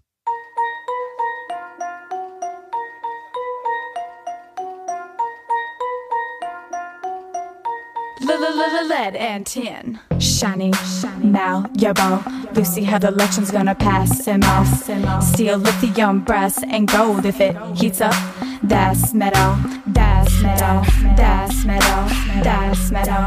That's metal. Hey, you already know me. A-U-H-E. That's metal. Look, that's metal. Ah, all metals have something in common. It's the middle of the table they belong in. Share electrons, make metal bonds, become stable. That's something you can bet on. Strong like a locker, use them for your choppers. If you beat it up, you can mold it like copper, like zinc, gallium, platinum, a gold, lead, plum, bum. They're all malleable.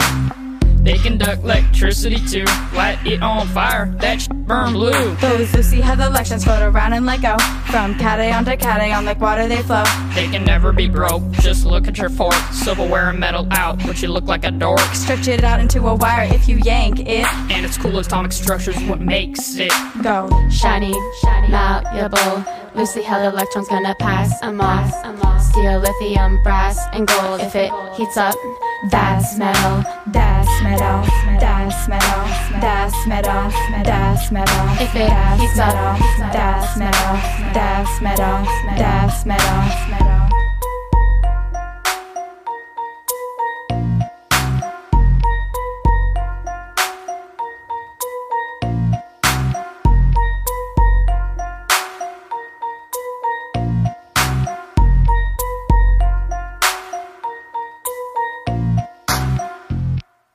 War aber äh, fett produziert. Ja, ne? ist gut, ne? Der ist so diese äh, Rap Academy oder so. Ist so ein ähm, Projekt Science, mit Schülern. Science Rap Academy und äh, die ähm, Damen und Herren, die da gesungen haben, sind aus der siebten und achten Klasse der Nueva School, wo auch immer. Aber äh, ja, nicht schlecht. Also Fand ich auch gut. finde ich immer gut, wenn, Ja. wenn so Projekte gemacht werden mit Kindern.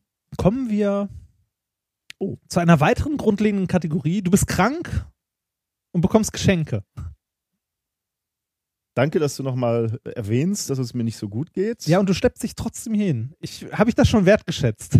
Nicht ausreichend, Okay. wie ich sagen möchte, aber Dann, dann möchte ich das mit einem Geschenk äh, ist es ändern. wieder was, wo ich Stromschläge bekomme? Nein, du bekommst keinen. Wieso hast du mal irgendwas? Ach so, das Ja, letzte Mal. letzte. So. ah, ähm, Mein Sohn war neulich hier, ist hier reingerannt, hat dieses Ding gefunden, also diesen Ja, Go von ja. letztem Mal, hat da sofort drauf gedrückt und hat sofort eingezappt.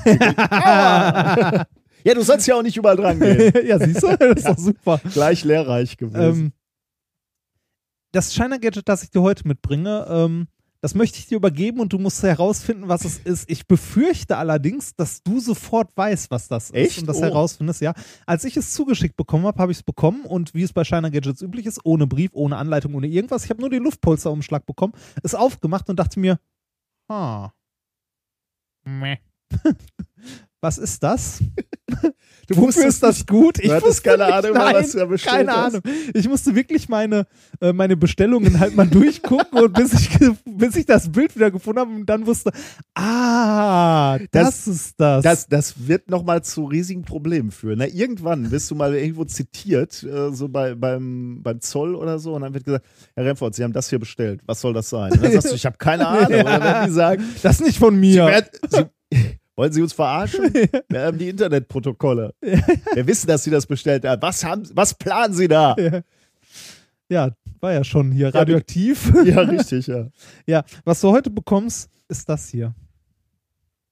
Okay, auf, auf die Distanz sieht es ein wenig aus wie eine kleine Taschenlampe. Äh, Ja. Jetzt, jetzt habe ich es etwas näher in die Hand genommen. Okay.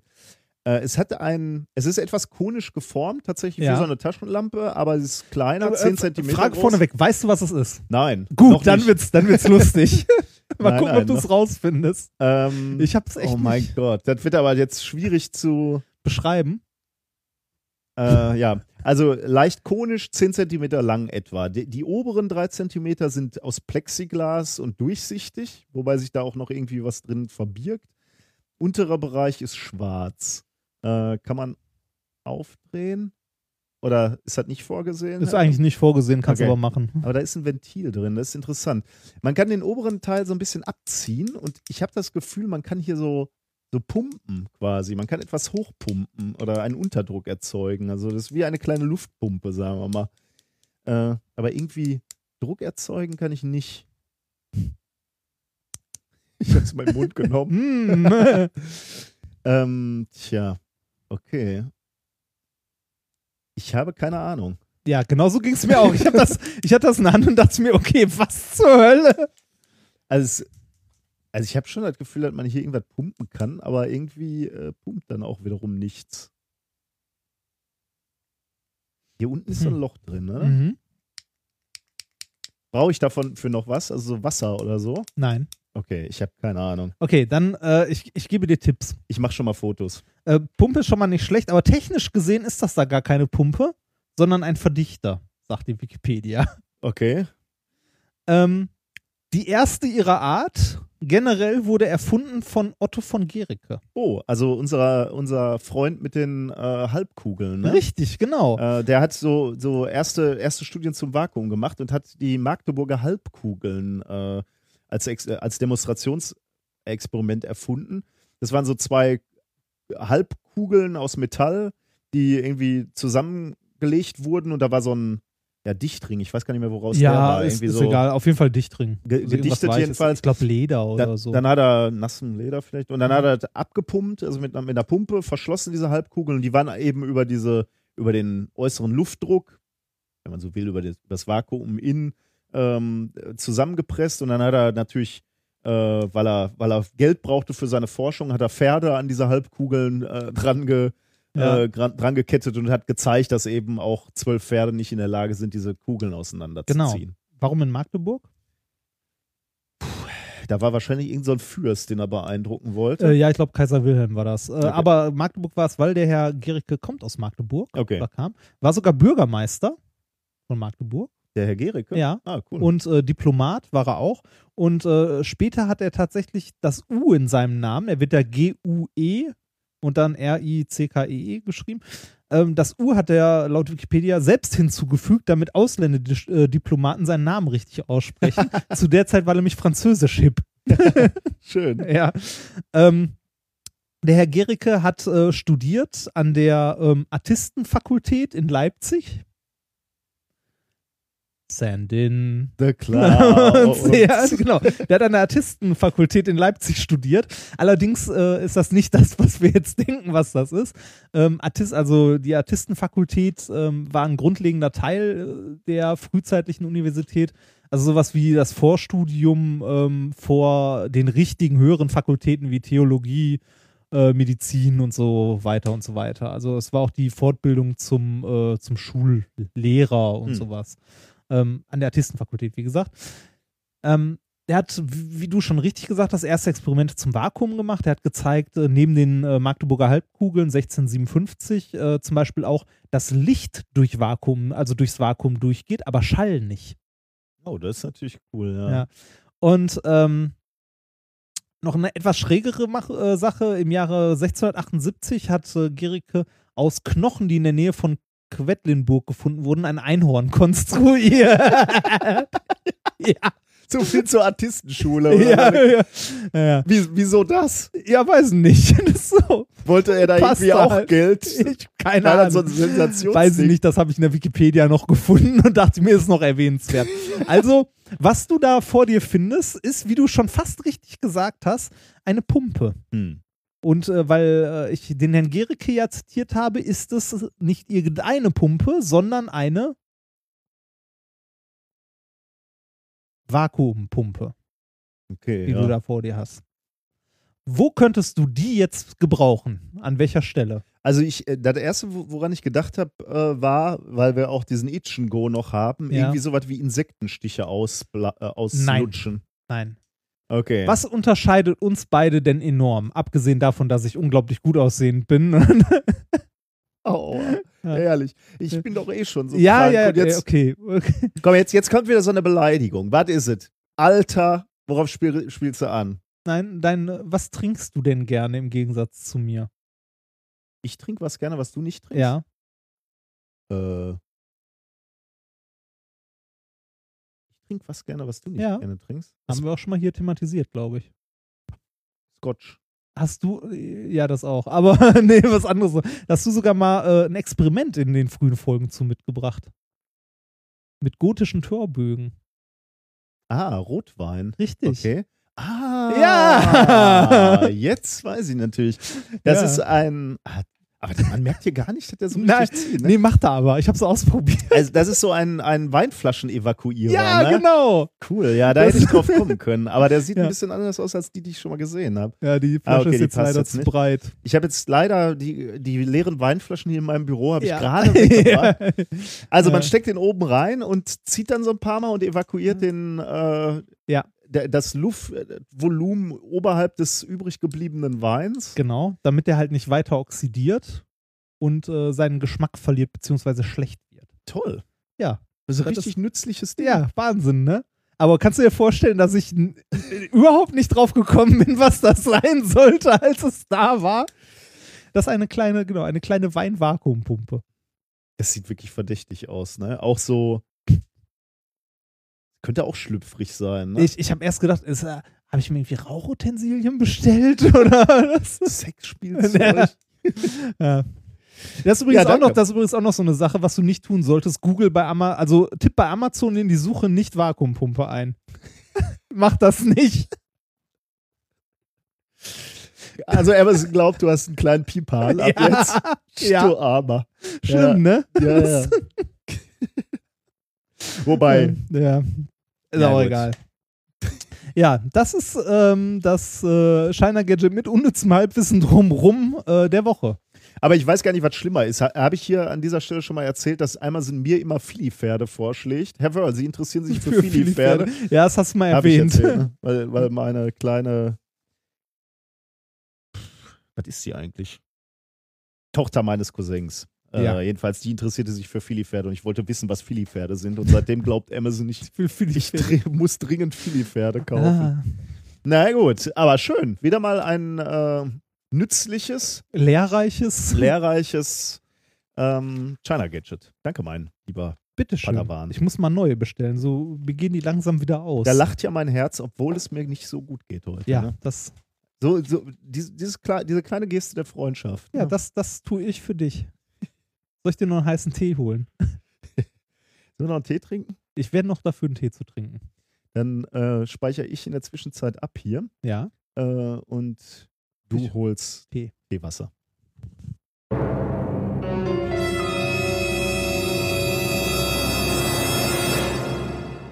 Gut, da sind wir wieder mit Teechen. unserem Teechen. Hast du da was in die Mitte geschnitten? Was? Was hast du da hingeschnitten? Du wirst es nie erfahren, weil du diese Folgen hier nie hörst. Doch, die höre ich mir an, da spule ich hin. Es ist ein ganz kurzer Soundbite nur, um Mhm. zu überbrücken, weil ich es spooky finde, wenn wir sagen, wir machen mal kurz Pause und dann geht es sofort weiter. Es Mhm. geht ja nicht. Das Das stimmt. Das äh, Haben wir dann ja sonst die nicht die. Schlaumeier, aber die Schlaumeier-Sprüche sind, wenn Die wir sind nur, ja, Ja, okay, dann bin ich gespannt. Okay. nichts Besonderes. Äh, ne, ne, ne, ne, fertig. kurz Ja. hier kratzen, weil ich natürlich über meine schwere Erkältung auch äh, Nebenerscheinungen habe. Sag mal, bist du eigentlich krank? Du klingst so komisch. Also ist nett, dass du fragst. so, kommen wir zum dritten Thema des Tages. Man weiß ja nie, wie lange ich es noch schaffe körperlich. Ja, Deswegen müssen wir zusehen, dass wir durchkommen hier mit dieser Veranstaltung. Ähm, es ist ein Thema, was äh, mittlerweile, also die Publikation liegt schon, schon äh, ein paar Tage zurück und äh, es haben sich natürlich schon alle darüber unterhalten. Aber ich kann an sowas nicht vorbeigehen, das wisst ihr. Wir müssen darüber reden, über das Wasser auf dem Mars, was möglicherweise gefunden wurde. W äh, warum ist das so wichtig? Ich meine, Wasser ähm, ist, ist von zentraler Bedeutung, zumindest für das Leben, was wir kennen, so oder für die Entwicklung von Leben, wie wir es kennen. Gibt sicherlich auch, kann man sich Dinge überlegen, äh, wie man mit weniger Wasser oder gar keinem auskommt, um Leben zu erzeugen. Aber das, das ist auch der Grund, warum Leben in WGs meistens in der Küche entsteht. Als erstes. Ja. Oder im Bad. oder im Keller, ne? Im Ja, Keller ist er auch das- feucht. Ja, Ja, im Bad auch, ja. ja. Wenn, dann da. So. Viele unterschiedliche Zellen. Vor allem mutiert es da auch schnell, ne? Also Ja, ja, da kommen ist- halt viele unterschiedliche ist Geninformationen zusammen. vorhanden, meistens. Meistens warm, ja. Ja. Im- immer ein reichhaltiger genetischer Pool Ja. und Wasser halt. Ähm, genau, und äh, die, die WG oder die potenzielle Lebens-WG, oh, in meinem Büro, jetzt ist der halbe Tee hier, Captain Schwarzbart, Deshalb, deshalb trinken wir sonst keinen Tee. Schwarztee, Ich habe übrigens, äh, ich hab übrigens gewechselt auf einen Darjeeling von One World. Echt? Ja. Klingt ja fast wie was Feines. Ja, der- Jetzt verteil doch nicht noch ist- mehr hier. Ich ihn doch nur, ich wollte ihn eigentlich nur auspressen. Der ist Fair Trade. Okay, also auf Lamm? meinem Schreibtisch kann potenziell auch Leben jetzt entstehen, weil da auch relativ viel Flüssigkeit ist. Auf dem Mars wissen wir das natürlich noch nicht. Wir haben da äh, natürlich Spuren von Wasser gefunden, beziehungsweise auch Wassereis. Ähm, ausgetrocknet, äh, scheinbar ausgetrocknete Gewässer, da kann also mal Wasser gewesen sein. Nur flüssiges Wasser hat man bisher noch nicht beobachtet.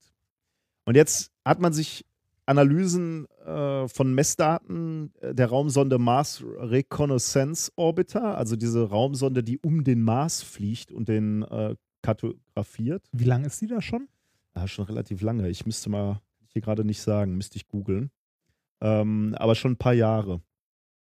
Okay. Ist ja auch irgendwie interessant, ne? Also ich, ich finde es immer faszinierend, dass sie so, so lange schon irgendwo da sind und dann fällt den Leuten plötzlich auf, ach, hier haben wir noch was an Daten, neue Entdeckungen. Ja, aber das sind halt, es ist halt auch viel an Daten, ne? Also und, und in dem Fall ähm, äh, geht es ja auch darum, dass du äh, Daten vergleichst also zeitlich, ne? Also die gleichen Mhm. Bilder von, ja. Vor, von vor einem Jahr oder so oder von vor drei Wochen und die wiederum mit, ähm, äh, mit Daten, äh, mit aktuellen Daten vergleichst. Und das ist, glaube ich, nicht, äh, nicht ganz, äh, ganz trivial. Also da brauchst du halt schon Manpower, ne? die, die da reingesteckt wird.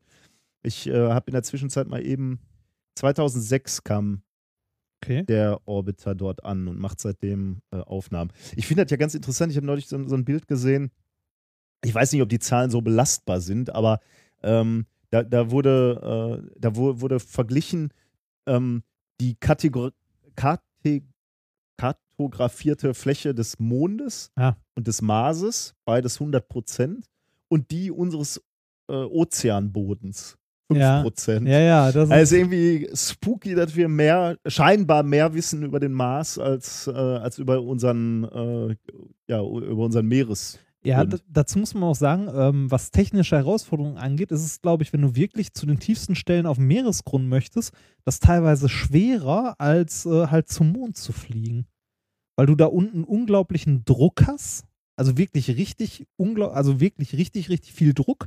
Es ist dunkel halt, also auch kein Licht oder ähnliches. Naja, du musst halt. Du hast eine ja. relativ aggr ähm, aggressive Umgebung, halt Salzwasser, ähm, Tiere, die da unten noch leben und so.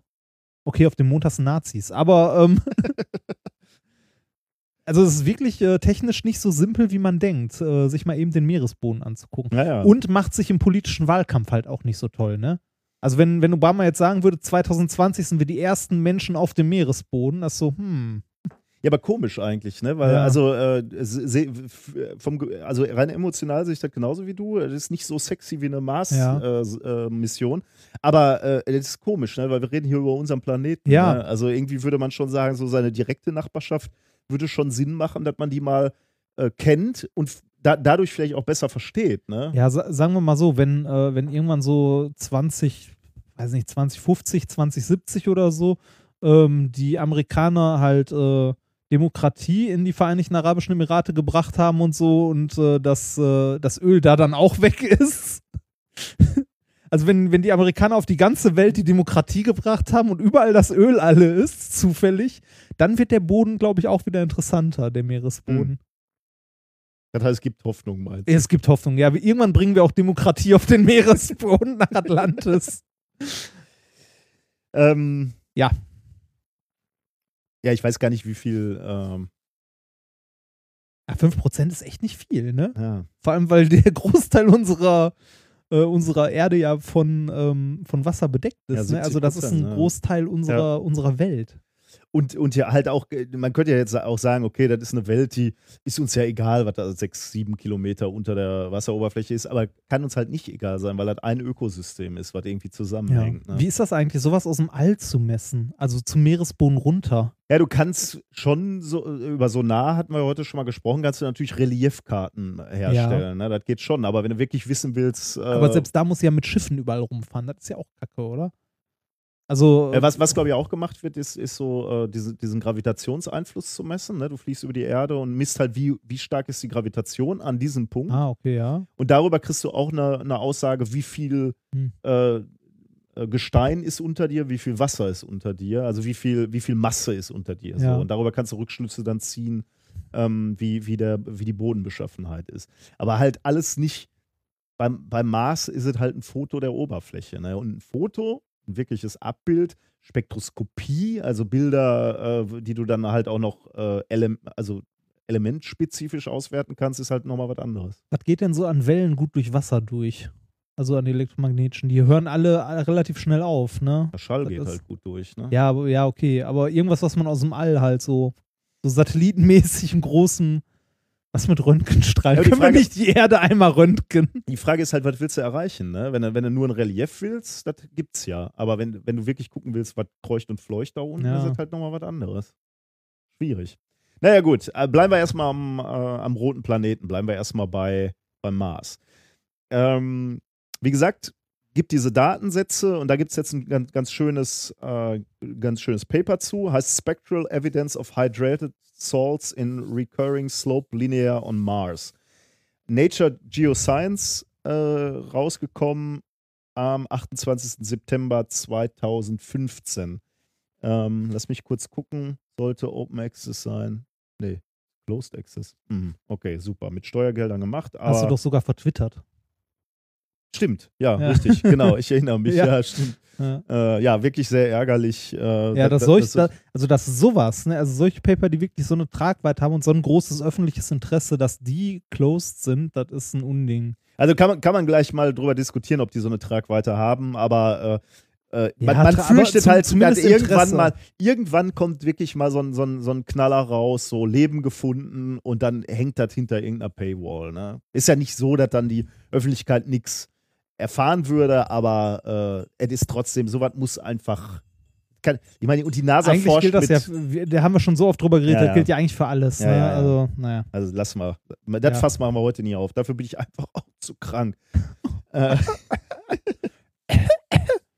also, Ein kleines Haus in Gelsenkirchen ist einfach zu wenig.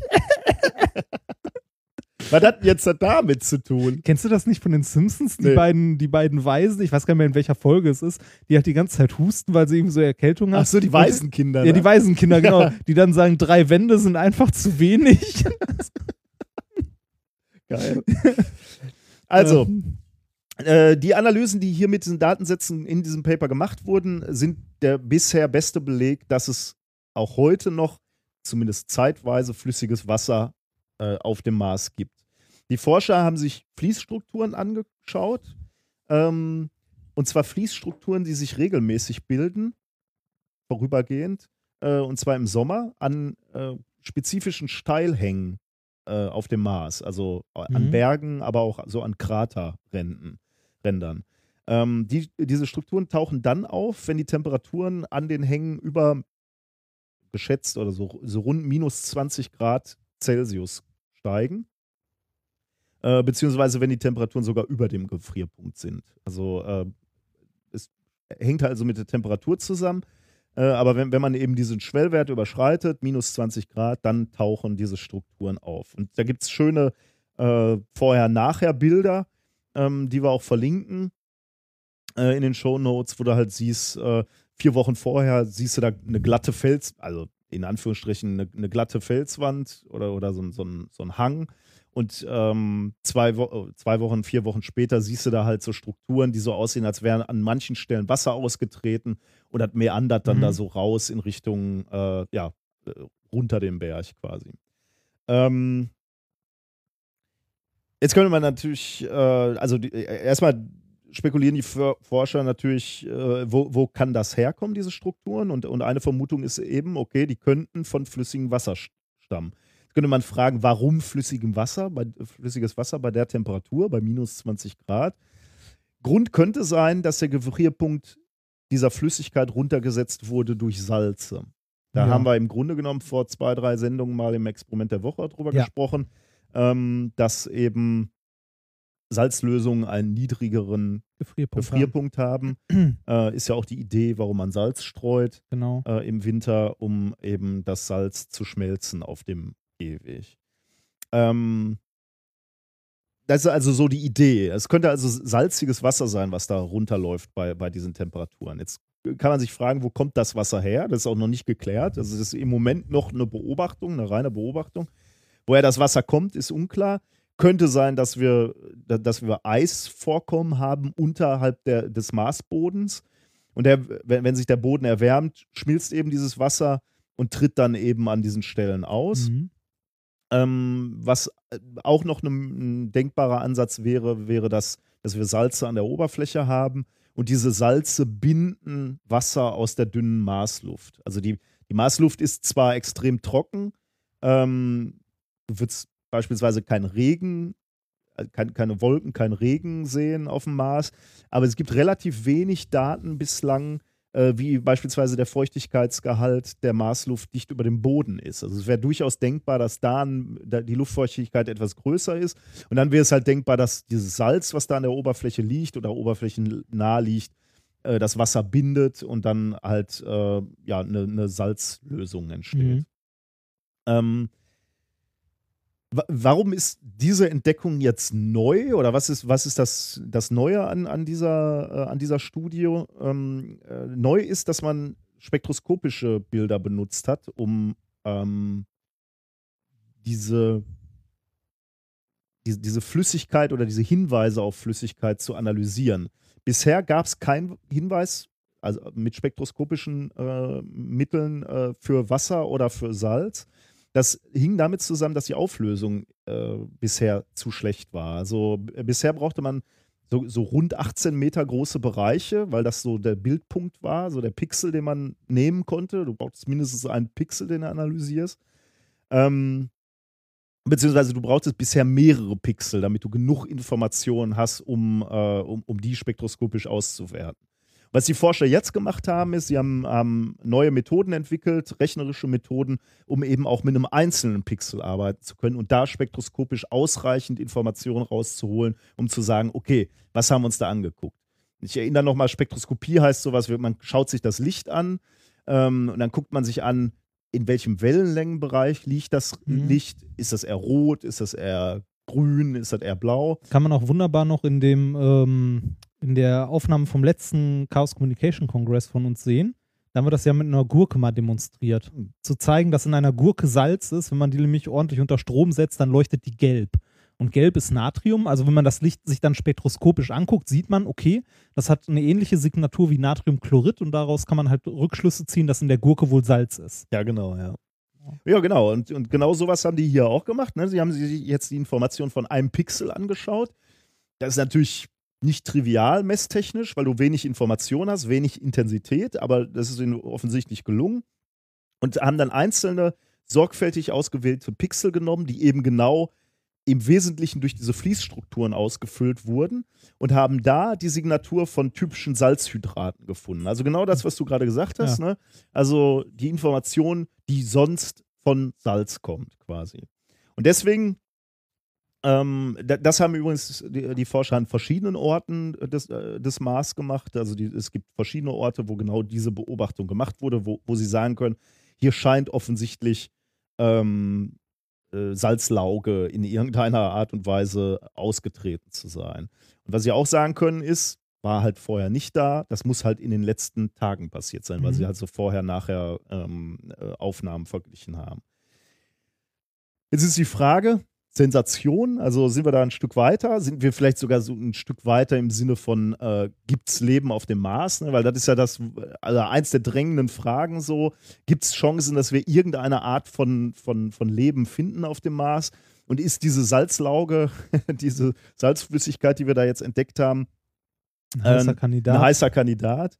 Ähm, so and so, würde ich sagen. Also ist natürlich schon mal spannend, äh, dass man flüssiges Wasser oder Hinweise auf flüssiges Wasser gefunden hat. Mhm. Aber man muss ganz sagen, ganz ehrlich sagen, die, diese, diese, äh, diese Entdeckung, dass es sich um Salzwasser handelt, kann gleichzeitig auch zu einem Problem werden für, ähm, für, äh, für, für die Hoffnung, äh, war das jetzt ein Satz? Ich muss nochmal neu anfangen. Also wa- wa- die- dieses Salzwasser könnte auch ein Problem sein für die Entstehung von Leben, denn ähm, wenn zu viel Salz in dem Wasser ist, in dem flüssigen Wasser, dann kann das auch dazu führen, dass sich eben gerade da kein Leben Mhm. entwickeln kann. äh, oder, oder existieren kann. Es gibt beispielsweise in der Antarktis Salz, einen Salzsee, ähm, da ist so viel Calciumchlorid drin, also Kochsalz. Äh, Natriumchlorid. Ri- richtig, Natriumchlorid ist Kochsalz, Mhm. Calciumchlorid ist, ist ein anderes Salz. Also da, aber in diesem, in diesem Salzsee ist Calciumchlorid tatsächlich drin, ähm, der sogenannte Don Juan Pond. Ähm, und da entdecken die Forscher in der Antarktis überhaupt kein Leben, weil eben der Salzgehalt Mhm. viel, zu, äh, viel zu groß ist.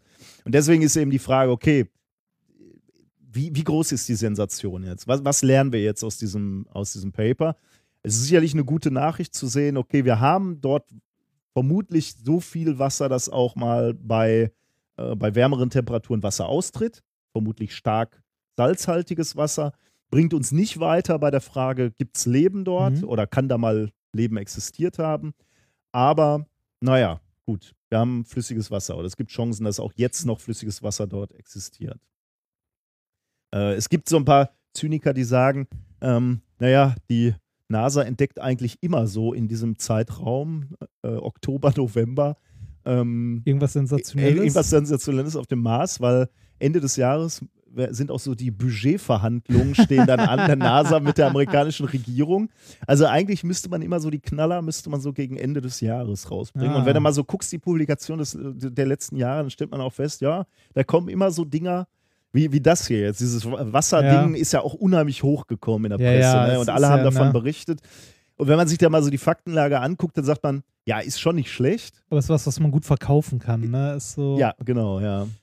Eine Frage, die, die sich mir als ordentlicher Wissenschaftler an dieser Stelle stellt, ist natürlich, Bring in Wenn- the Clowns. wenn, wenn, wenn das Wasser aus dem Gestein kommt, ne? also aus dem Inneren des Mhm. Mars, ich ahne, in welche Richtung es geht.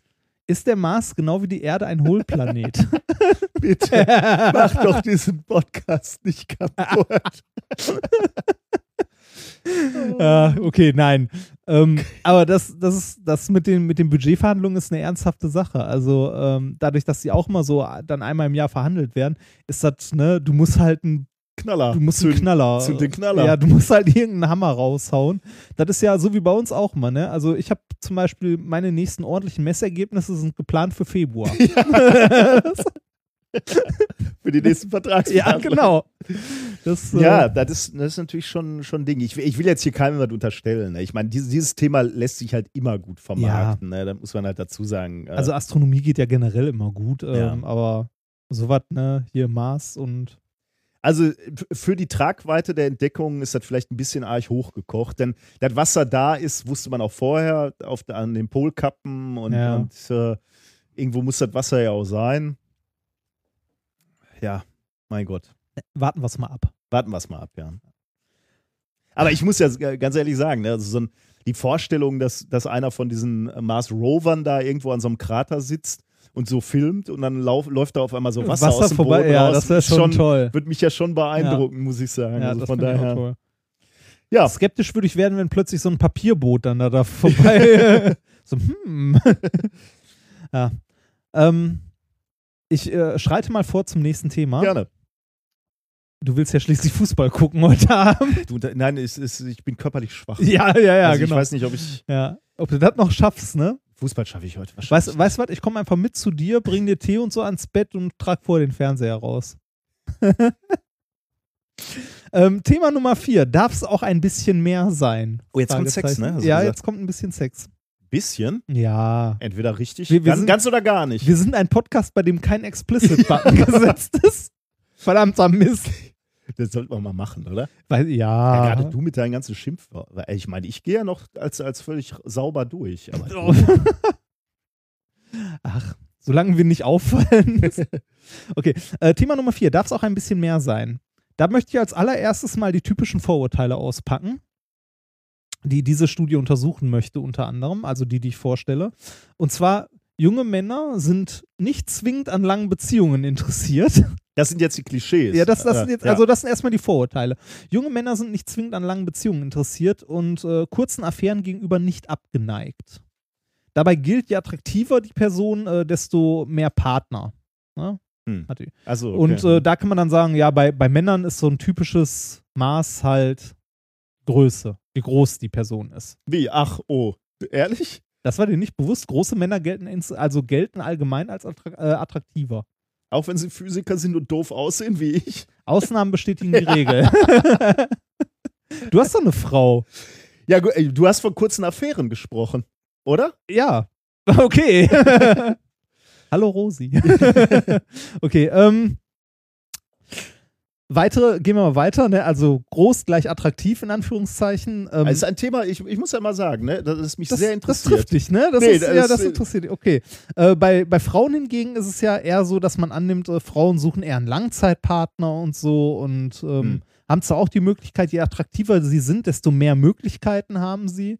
Aber Frauen sind eigentlich eher so an dem Langzeitpartner interessiert, der sie halt, ähm, ja, der den, der den Nachwuchs mit versorgt Hm. und äh, Ich, äh, also ganz äh, im Ernst jetzt mal aus meiner persönlichen Erfahrung, also jetzt nicht aus meinem Leben, sondern so, äh, so meinem Umfeld, den Leuten, die ich zu tun habe, muss ich sagen, ehrlich gesagt, bin nicht so das Gefühl. Also, dass diese Klischees jetzt bestätigt kann sind. ich, so. kann ich auch nicht, aber die sind bekannt, diese Ja, ja, Klischees, natürlich, ne? klar, ja, genau. auf jeden und, Fall, Und ja. genau das wollten die hier halt in dieser Ah, Studie, ja. die ich vorstelle, sich halt auch mal etwas genauer angucken.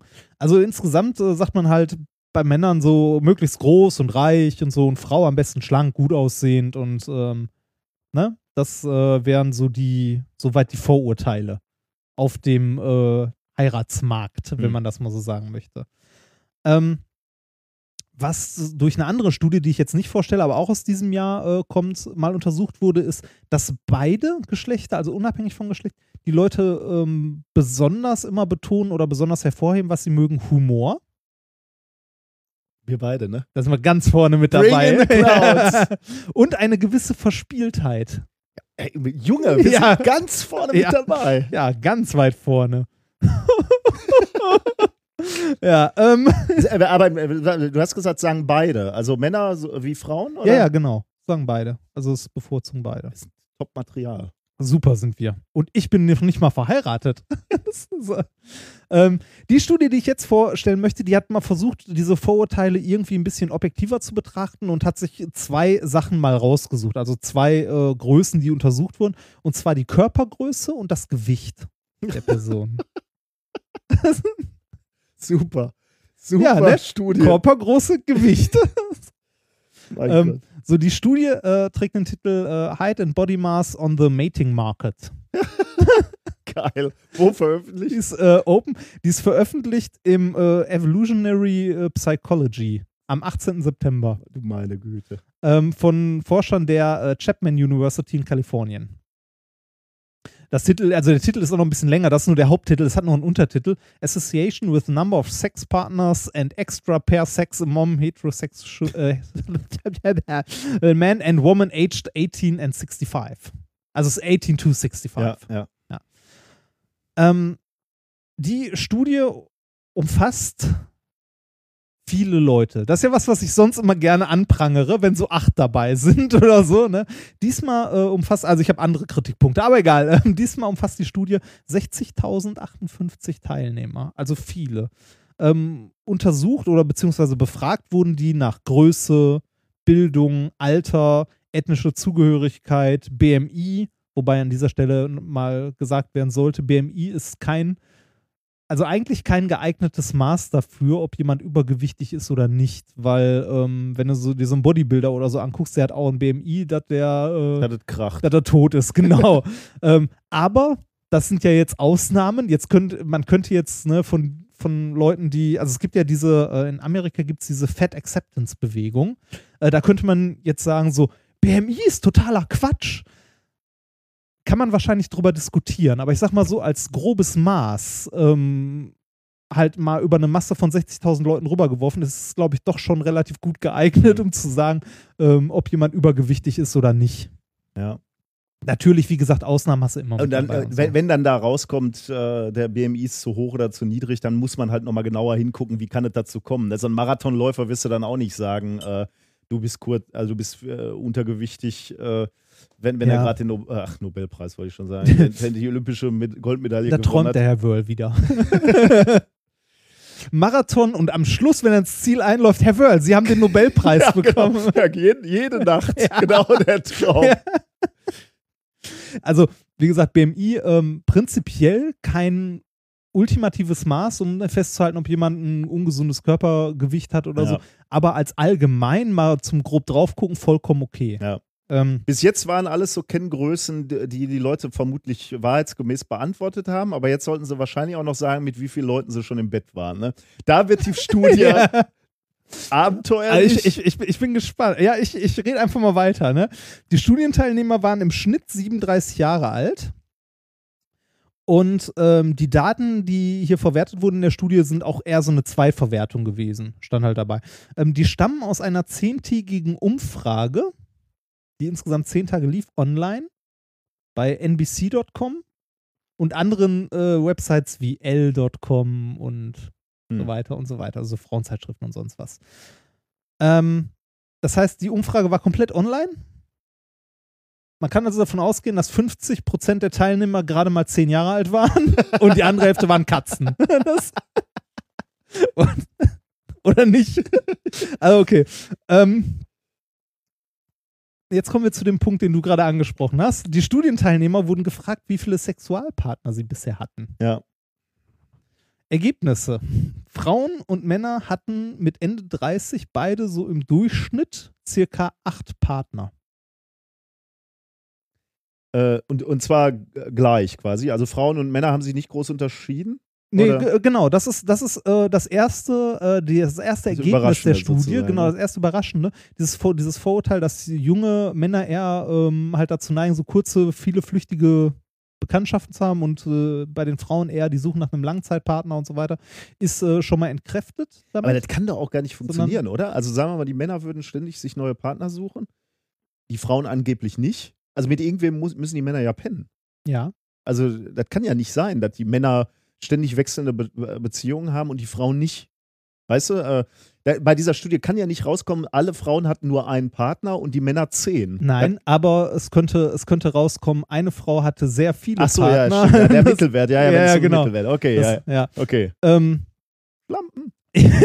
ja, Moment, dazu, dazu muss ich Oh jetzt kommen.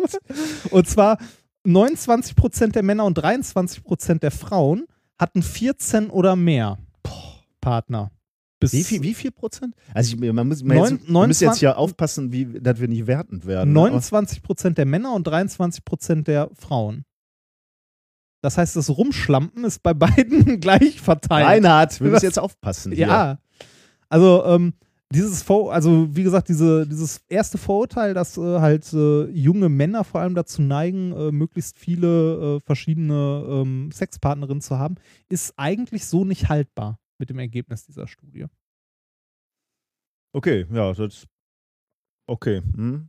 Also hätte Das, ich jetzt ne? auch so von meinem persönlichen Gefühl, hätte ich auch gesagt, äh, glaube ich nicht, dass das so, zumindest nicht so dramatisch ist. Ja. Ja, acht, im, acht mit Ende 30. Ja, 8 mit Ende 30. Gut, finde ich realistisch. Für Physiker kannst du nochmal Leute abziehen. Ja, grad sagen, für uns Der beide. Physiker-Bonus. Bei uns Der beiden ist das deutlich weniger, aber noch man, man, muss ja, man muss ja zugeben, äh, Wir halten uns jetzt nicht unbedingt in Kreisen auf. ja, genau. Wir, aber dafür haben wir halt einen Studiumabschluss. Ja. Wahrscheinlich bist du hier mit sechs schon Draufgänger. Und selbst da können wir nicht mithalten. ja, Oh Gott. traurig, aber wahr. Gut. Okay. Schauen wir weiter. Was hat die Studie noch rausgefunden? Also, sie haben ja, wie gesagt, noch Wir andere ra- Sachen. warten halt auf die richtige. Richtig. Reinhard. Ich Manchmal, bin solche Werte muss man doch auch mal. im, äh, durchgehend hoch- auf der Suche. Wenn, wenn ihr das hört, bitte meldet euch. Wenn, Also, ich habe die nächsten Wochen noch nichts vor. du könntest die im Bett verbringen. Oh mein Ja. Gott, jetzt müssen wir aber jetzt. Nein, jetzt den Bett verbringen hast du gesagt. Ich, hab, ich könnte halt Sag- frei haben. Wie, du könntest frei ich könnte, ich könnte frei haben und mit potenziell, also mit einer potenziellen Partnerin lange Spaziergänge unternehmen, Oh, oh. Picknicken gehen. Warte mal, ich suche mal so Pornomusik okay, ähm, kommen wir zu den weiteren, äh, zu den weiteren Ergebnissen der Studie. Und zwar, ähm, was auch nicht, also was sich auch herausgestellt hat, was nicht, wirklich nicht erwartet wurde, war bei Männern, dass Männer, die ein paar Kilo mehr hatten, also so im Schnitt so ein leichtes Übergewicht, ähm, nicht weniger Partnerinnen hatten als der Durchschnitt, sondern mehr. Ui, okay. Ja. Also Männer mit leichtem Übergewicht hatten mehr Partnerinnen als äh, ähm, Männer mit leichtem Untergewicht. Ja, kann ich. Und die, äh, also die Zahl der Partnerinnen knickt erst ab bei starkem Untergewicht oder bei starkem Übergewicht. Mhm, Also bei okay. wirklich sehr starkem Übergewicht. War so auch nicht, äh, also wurde so zumindest nicht erwartet. Ist jetzt auch nicht das Erste, was man denkt, ne? Ja, das stimmt, ja. Ähm, Nebeneffekt, die gingen auch häufiger fremd. Aber egal. Ähm, Die Dicken oder die leicht Dicken, oder? ja, die leicht dicken, Okay, genau. hm. Ähm, bei Frauen hat sich äh, gezeigt, dass äh, zu schlanke Frauen, also so die typische Modelfigur, auf dem Markt weniger Erfolg hatten als, äh, also ne, weniger Partnerinnen Ja, Partner, als ähm, normalgewichtige oder leicht übergewichtige Auf jeden Frauen. Fall. Das glaube ich auch. Also aus persönlicher Präferenz kann ich genau das bestätigen. Ja. Ich auch. Ähm, selbst bei einem BMI über 30 waren die, also wirklich übergewichtigen Frauen im Schnitt mit acht bis zehn Partnern immer noch deutlich erfolgreicher als die untergewichtigen. Glaube ich auch. Glaube ich auch. Ähm, Erklärungsversuch, die die Wissenschaftler dafür haben, also dass äh, selbst die, ähm, die leicht übergewichtigen Frauen deutlich erfolgreicher auf dem Heiratsmarkt sozusagen waren oder auf dem Partnermarkt als die untergewichtigen Frauen, die eigentlich Modelmaße haben oder hätten. Ähm, zwei Theorien, die die Wissenschaftler aufstellen. Einmal, dass die leicht untergewichtigen Frauen eventuell ein falsches Körpergefühl haben und Hm. sich dadurch eher gehemmt fühlen. Hm, spannend. Mhm, Ja. Okay. Ähm, weiß ich nicht. Also äh, könnte, aber das trifft eigentlich. Also ich, also ich muss sagen, diese diese eine Aussage halte ich so aus persönlicher, also aus, ich denke, also ich halte das für unwahrscheinlich, muss ich sagen, weil ich, äh, das kann gut sein, dass die äh, leicht untergewichtigen Leute halt ein falsches Körpergefühl haben, aber genau das Gleiche gilt eigentlich auch für die Übergewichtigen. Mhm.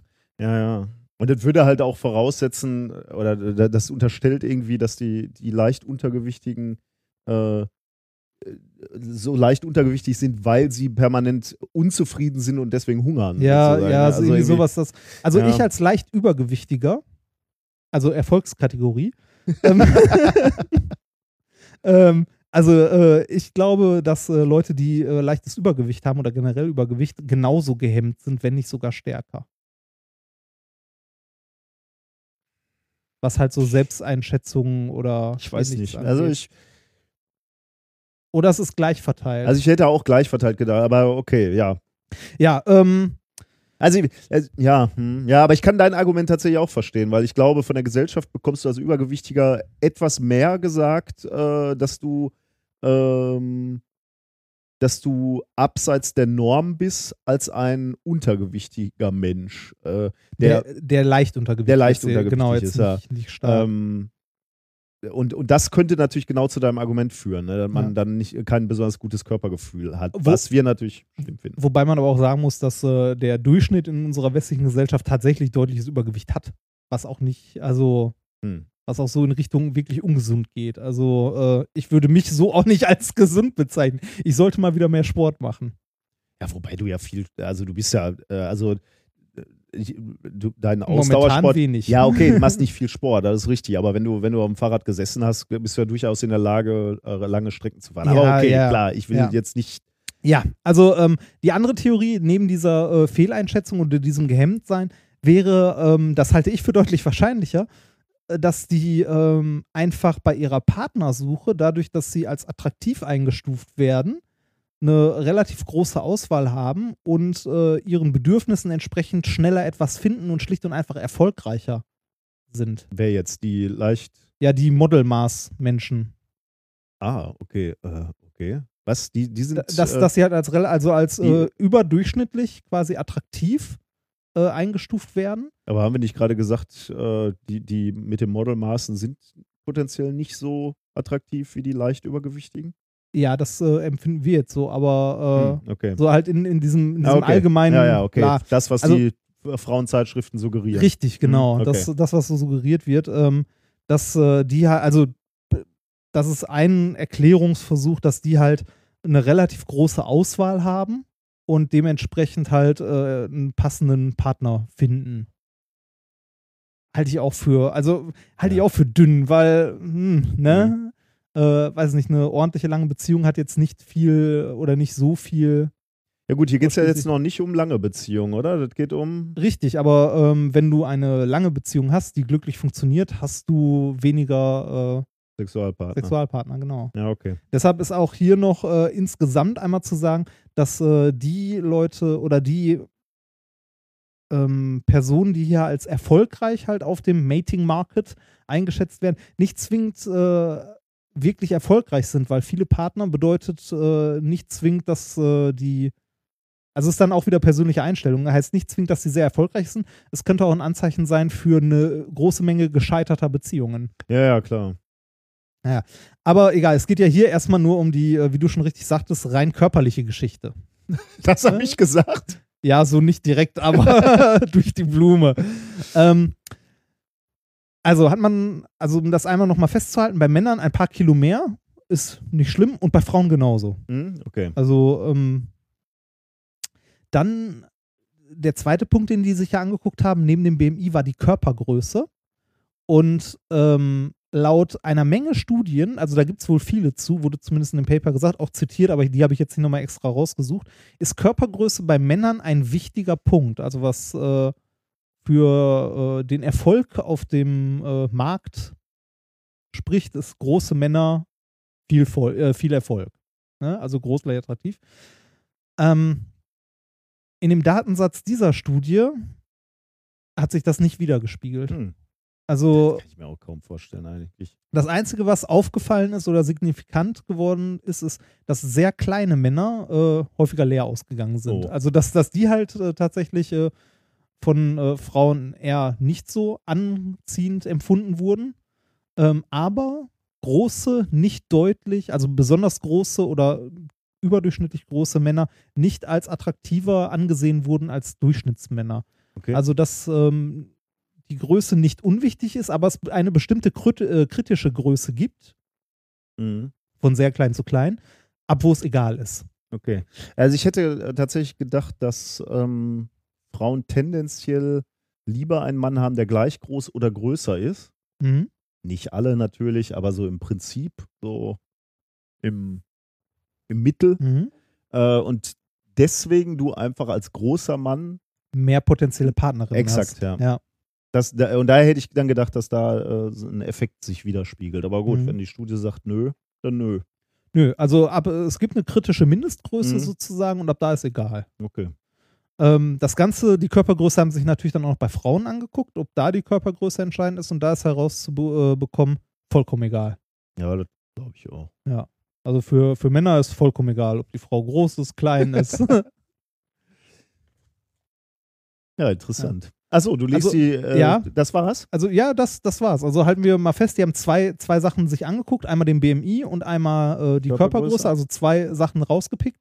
60.000 Leute die Daten analysiert davon und äh, kommen zu dem Schluss, dass halt leicht übergewichtige Männer sogar erfolgreicher sind als normalgewichtige. Ähm, dass äh, der Paar, also die Anzahl der Partnerinnen sozusagen erst ab einem starken Übergewicht oder Untergewicht bei den Männern einbricht. Bei Frauen ähm, die Modelmaße, ne, die von den Zeitschriften und so immer gerne suggeriert werden, nicht das sind, was äh, die Studie zeigt, was die Leute wirklich wollen, Mhm. sondern ein leichtes Übergewicht da auch deutlich attraktiver empfunden wird äh, oder sogar ähm, und selbst die Leute, die ein etwas stärkeres Übergewicht haben, immer noch äh, erfolgreicher statistisch halt sind als die Leute mit leichtem Untergewicht. Und was die Größe angeht, Männer brauchen eine gewisse Mindestgröße und bei Frauen ist es vollkommen egal. Also ich muss sagen, das entspricht ungefähr meiner persönlichen Wahrnehmung. Also Ja. würde ich. Würde ich auch. Also, aber es ist. Also ich hätte es jetzt aber es tatsächlich auch nicht äh, erwartet, dass das gesellschaftlicher Konsens offensichtlich ist. ja, das ist halt der Punkt. Ne? Gesellschaftlicher Konsens ist es nicht. Nicht wirklich. Nicht der offizielle gesellschaftliche Ja, genau. Konsens. Das ja, ja. ja, das, also es ist halt, ähm, die Menschen sind so und bevorzugen das, aber trotzdem, also zumindest in der Medienlandschaft, haben wir halt äh, die am Anfang zitierten Vorurteile. Mhm. Ne? Mann muss möglichst groß sein, äh, junge Männer huren sich durchs Leben und so weiter Ja. und so weiter. Tja. So viel zu darf es auch ein bisschen mehr sein. Und die Antwort ist, ja, es darf. Du darfst. Ja, schön, interessant. Ähm, interessant, wie wir so ticken, Mhm. wir alle zusammen. Dann haben wir vier wissenschaftliche Themen schon abgehandelt, ne? Ja. Ich habe noch so, äh, äh, so kleine Kleinstthemen, Mhm. sagen wir mal, die, die uns angetragen wurden, die ich aber auch ganz interessant finde. Ähm, zum Beispiel eine, äh, ein Artikel, auf den mich der Hörer Tobias gestoßen hat. Äh, das war aus der Serie Stimmt's äh, äh, der ähm, Zeitung Zeit oder Zeit Online vielmehr. Ähm, das, was dahinter steckt, oder die, die Geschichte, die dahinter steckt, ist ganz interessant, auch äh, insbesondere für uns, die wir im akademischen Bereich arbeiten äh, und auch publizieren. Wir haben ja heute schon über ein Paper von uns gesprochen. Ähm, wenn wir Paper schreiben, lieber Padawan, dann gibt es ja so ungeschriebene Gesetze, wie die Autoren aufgeführt werden, ne? in Ja. welcher Reihenfolge. Wie ist Ja. das bei uns so? Ähm, in der Physik oder Chemie ist, glaube ich, sehr ähnlich. Ist das so, äh, ganz vorne kommt der arme Doktorand hin, der die ganze scheiß Arbeit gemacht hat und Großteile des Papers geschrieben hat. Ähm, an zweiter Stelle äh, der oder diejenige, die äh, nicht ganz so viel gemacht hat wie der erste, also ein bisschen weniger. Ähm, Dann wird es ganz dünn. ja, dann, dann kommen, also dann dritter, vierter und so zählt man eigentlich mehr. Also alles, was nach zweiter kommt, ist so Füller. Muss halt rein, weil ähm, der Prof ist ihm noch einen Gefallen schuldig. ähm, hat das Mess, also hat auf dem Messgerät auf den Knopf gedrückt. Also Prof, Prof ist ihm noch einen Gefallen schuldig. Äh, das wäre wissenschaftethisch Ja, das ist- ja, das eigentlich ist- schon ja, unterste das- Schiene. Ne? ja, Also das mittlerweile, äh, da, äh, es dürfen keine Menschen auf Paper drauf, die eigentlich nichts daran- dazu beigetragen Ja, es gibt haben. mittlerweile ja sogar Zeitschriften, wo genau aufgeführt werden muss, Ja. wer was gemacht hat. Ja, was, ich- auch, was auch wirklich sinnvoll ist. das, von dem ich heute gesprochen habe, dieses Paper, was wir gerade äh, über Graphen und Diamanten eingereicht haben, da war genau das der Fall. Du musstest für jeden einzelnen Autor schreiben, was er zum dem Paper Oh. beigetragen hat. Habe ich zum ersten Mal gemacht. Oh. Aber finde ich auch gut, ja. Wie viele Leute sind das in dem Paper? Eins, zwei, drei, vier, vier, glaube ich. Hm. Also so, aber da musst du schon so sagen. Ja, und wer steht hinten? Also, um, um auf die Frage Ach, genau. zu- Äh, ganz, ganz hinten im Paper steht immer der Professor. Also das, das hohe Tier steht immer ganz Ja. hinten. Also man kann sagen, so ein, so ein Paper ist, äh, also die Rangfolge in so einer, ähm, der Autoren in so einem Paper, die angegeben werden, ist wie so eine Parabel. so, ne? Die wichtigsten stehen immer am Rand. Also ganz oben ist am Rand, also entweder der Doktorand, der die Arbeit gemacht hat, oder der Prof, also das hohe Tier. Und dann wird es zur Mitte hin immer dünner. Ja, das stimmt. Äh, übrigens, Oder? Ja, um, um da jetzt zurückzukommen auf das Paper, was wir Warte heute von stehst du uns in der vor-? Fünf Autoren. Weber, Remford, Mitte Wörl. es gibt auch, es gibt Ausnahmen. Da sind so. ja. Aber tatsächlich, also ist mir ja auch klar. Also wenn ich, äh, wenn, ähm, wenn wir jetzt dieses Paper uns ansehen, ich meine, wir wissen ja, wie wir daran äh, ge- gearbeitet haben, aber Mhm. äh, mir ist schon klar, wenn, wenn Leute jetzt von außen gucken, das ist schon die schlechteste Position, auf der ich da stehe. Da werden die meisten Leute denken, ich habe nichts getan. Ähm, es gibt übrigens, aber du, du hast ganz recht, das, das ist so die, die übliche Art und Weise der Naturwissenschaften, also der, der Physik, der Chemie. Ähm, es gibt, ja, Ich finde es toll, wenn, also gibt es äh, so, so Bestrebungen, das einfach mal alphabetisch zu ordnen? es gibt Fachbereiche, wo das so gemacht wird. das fände ich, mal ganz ehrlich, das fände ich gut. Äh, Wirtschaftswissenschaften beispielsweise oder in der Mathematik scheint das auch äh, Ah. üblich zu sein. Äh, da wird tatsächlich in alphabetischer Reihenfolge äh, aufgeführt. Und das führt natürlich zu einem äh, zu, zu einer Überlegung, zu einem Problem, äh, was daraus resultiert. Das weißt du natürlich wieder, aber das, das erzähle ich nochmal für die Hörer. Ähm, was passiert, wenn zehn Autoren in so einem Paper sind, wenn man das Paper dann zitiert? Das kommt äh, sehr stark darauf an, in welcher Zeitschrift es zitiert wird, aber bei den meisten werden entweder der erste Autor genannt oder die ersten ein bis, also ich glaube bis maximal drei Ja. oder so. Und sobald es mehr als drei sind, kommt einfach nur noch der erste und et al. Et al, genau. Also et al. et al. und das heißt dann so und andere. Andere waren Ja. auch noch dabei, ähm, aber äh, der, der wird Genau. jetzt mal genannt, damit wir hier nicht so andere. viel äh, Platz verschwinden. Exakt. Und jetzt kann man natürlich ähm, überlegen, also was, was dadurch natürlich passiert ist, dass Autoren mit Nachnamen wie, wie dem A, also äh, äh, Autoren, die, die, Anderson die, oder- die früh im Alphabet stehen, häufiger genannt werden als die, die zum Beispiel Z oder Wörl heißen. Ja. Die würden also äh, seltener genannt. Und dann ist die Frage, hat das einen Effekt auf die Karriere, auf deine wissenschaftliche Karriere, die ja davon lebt, dass dein Name bekannt wird in irgendeiner Art und Weise? Und das äh, haben sich Leute mal angeguckt. Ähm, 2006 ähm, zwei Wissenschaftler von der Stanford University, beziehungsweise Stanford University und California Institute of Technology, ähm, die haben dazu mal eine quantitative Untersuchung gemacht und zwar ähm, Haben äh, die ein Paper dazu die haben ein? Paper geschrieben. Es waren nur zwei. ja, der eine heißt Einaf und der andere heißt Yarif mit Y. Der war vielleicht, der hatte vielleicht einen gewissen Leidensdruck. Ja. Ähm, der, der Artikel heißt What's in a Surname? The Effects of Surname in Initials on Academic Success. Veröffentlicht 2006 im Journal of Economic Perspectives. Ähm, ja. Ähm, Sie haben sich als erstes mal die Verteilung der Anfangsbuchstaben bei allen Mitarbeitern der wichtigsten Wirtschaftsfakultäten der USA angeschaut Mhm. also aus dem Internet gezogen. Und dann haben sie diese, diese Verteilung der Anfangsbuchstaben verglichen mit der Verteilung von besonders erfolgreichen Forschern in dem Gebiet. Also was sie da rausgegriffen haben, waren Professoren mit unbefristeten Anstellungen, äh, Fellows der Econometric Society, das scheint offensichtlich da so, ein, so, eine, so eine Society zu sein, wo die wichtigen Tiere reinkommen, Nobelpreisträger, Mhm. äh, Leute, die Forschungsanträge erfolgreich durchgebracht haben. Warte mal, so. Wirtschaft, Nobelpreis? Äh, ja, also ja, ja, ja. Du weißt ja, es gibt ja so einen. Ja, ja. Sprechen wir in der nächsten Sendung dann drüber.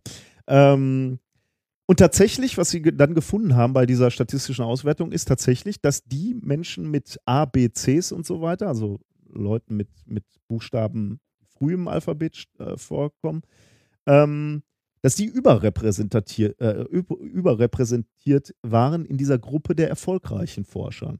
Hm.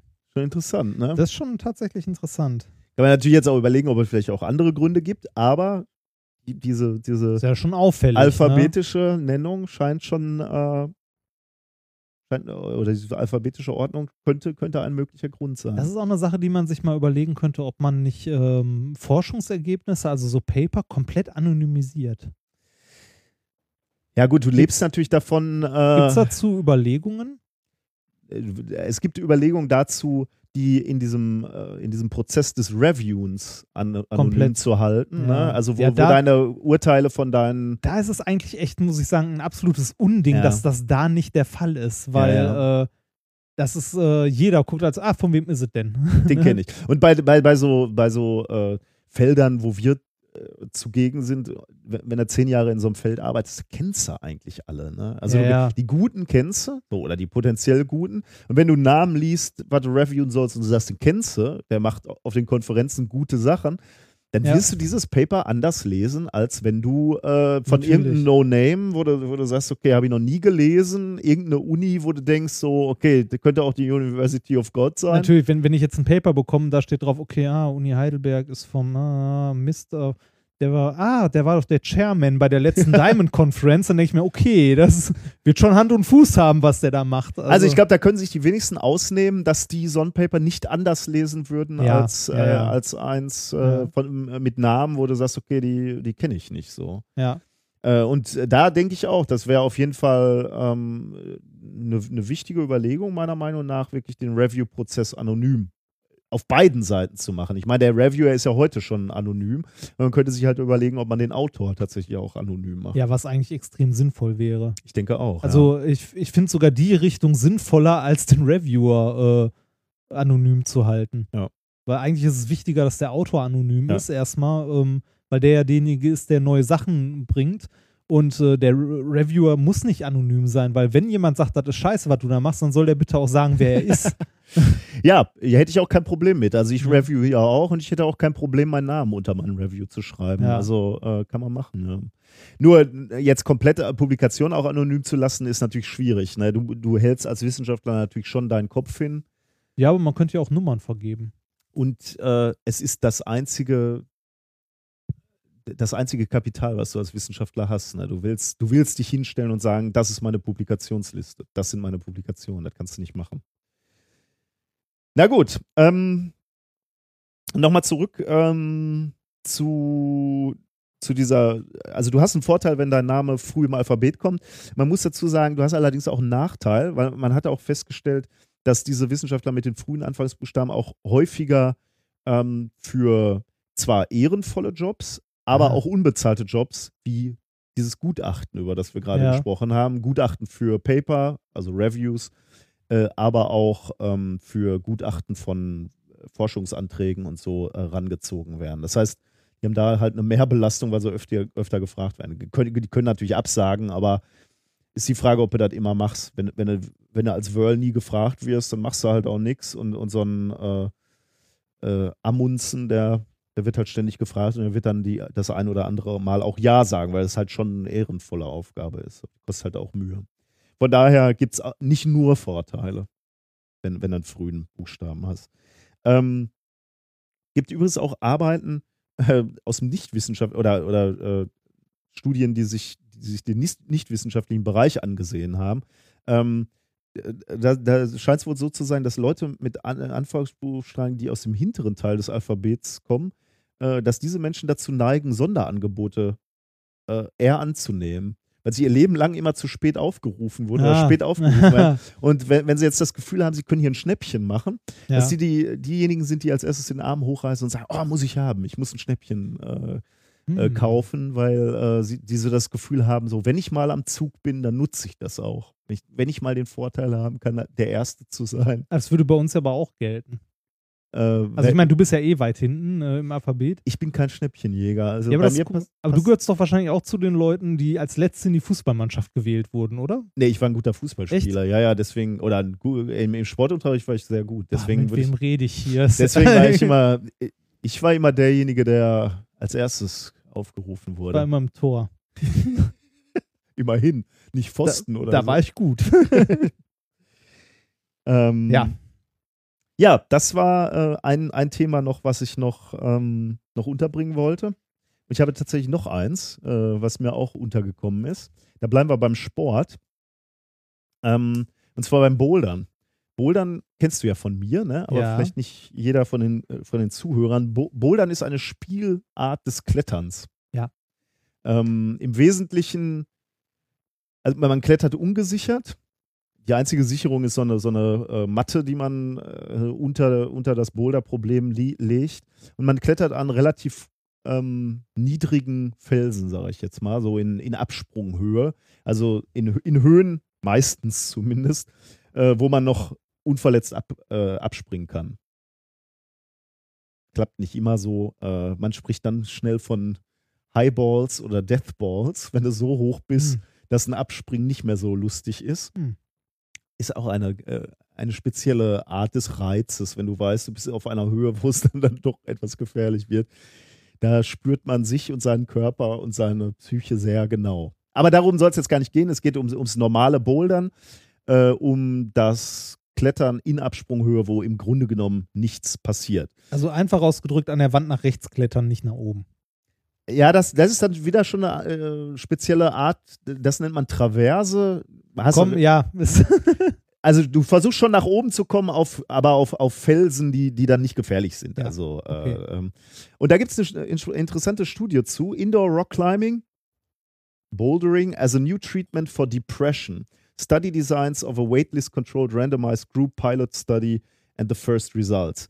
Von der Friedrich-Alexander-Universität in Erlangen.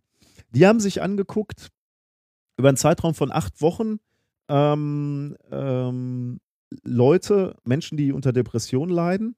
Und die haben äh, die Teilnehmer in zwei Gruppen geteilt. Die eine Gruppe durfte einmal in der Woche bouldern gehen, also eben, eben klettern. Ähm, und die andere durfte sich währenddessen sportlich nicht betätigen. Ähm, allen Teilnehmern wurden dann so, so äh, Fragebögen ähm, gegeben, die sie regelmäßig ausfüllen Mhm. mussten zu den Symptomen ihrer Krankheit.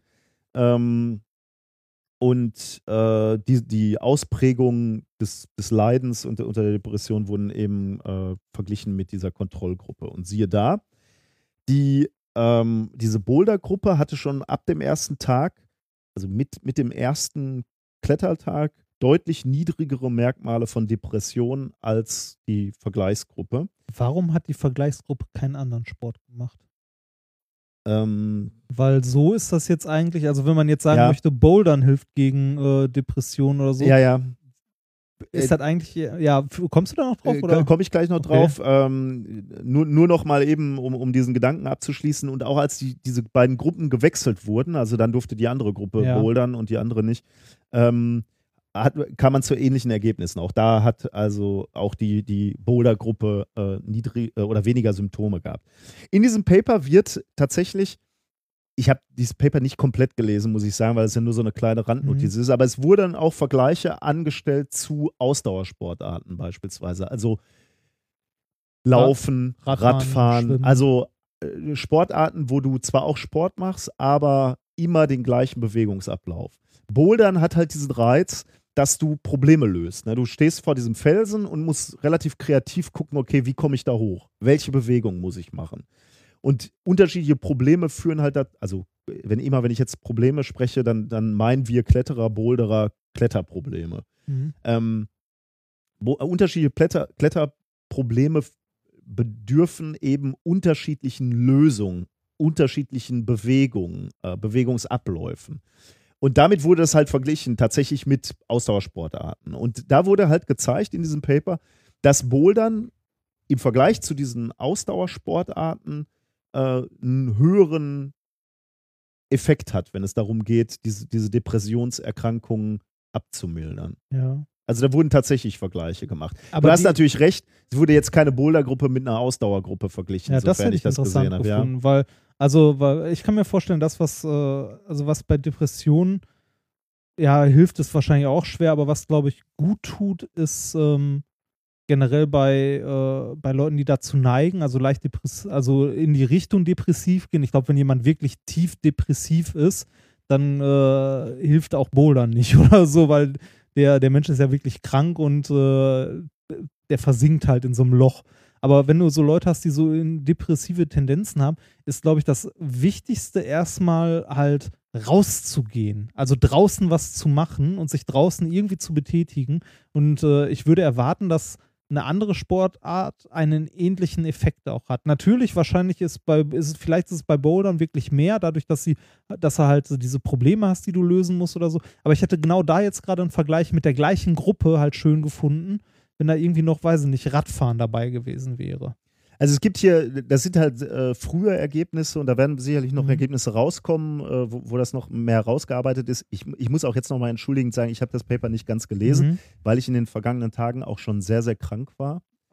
Das hört man kaum. Also du bist. Du, Ja, ich, ich, ich spreche da auch ehrlich gesagt nicht Ja, so gerne drüber, aber ich äh, war äh, schwer erkältet. Ist ja nicht so, dass du wehleidig wärst da. Absolut so. nicht. Ja. Ähm, und des, deswegen kann ich da jetzt nicht so spezifisch äh, drauf eingehen. Aber ähm, Ja. ich habe mir nochmal die Ergebnisse der, der ähm, Forscher rausgesucht und die vergleichen es halt auch mit anderen Sportarten und sagen, Bouldern hat einen spezifischen, nochmal einen spezifisch mehr, höheren Effekt als Sportarten mit monotonen Bewegungsabläufen. Also die, die Kernpunkte, die sie dann nochmal rausgesucht haben, ist ähm, äh, Bouldern äh, also- oder der erste Effekt sind eben das, was ich gerade schon mal angesprochen habe, diese Erfolgserlebnisse, die du beim Bouldern hast, äh, machen halt glücklich. Du, du hast diese Boulder-Probleme, du löst irgendwie diese, diese Probleme, du schaffst es, auf diesen Felsen drauf zu klettern. Ähm, und diese Erfolgserlebnisse sind eben keine Selbstverständlichkeit für Depressive. Also diese messbaren Erfolgserlebnisse. ne? Du kommst oben an und da, da kann man nicht diskutieren, das war ein Erfolg, dass du oben ankommst. Und das hat äh, eben ähm, das führt eben dazu, dass das Selbstwertgefühl äh, äh, gestärkt wird äh, im, im Fall der Kletterer. Ähm, jetzt könntest du halt sagen, okay, natürlich ist es auch ein Erfolgserlebnis, wenn du eine Stunde gejoggt bist oder schneller gejoggt bist als beim letzten Mal. Aber beim, bei, bei diesen Bouldern passiert es halt ständig, wenn du zwei Stunden Bouldern bist, dass du irgendein Problem löst und deswegen ständig diese, dieses, diese Erfolgserlebnisse bekommst.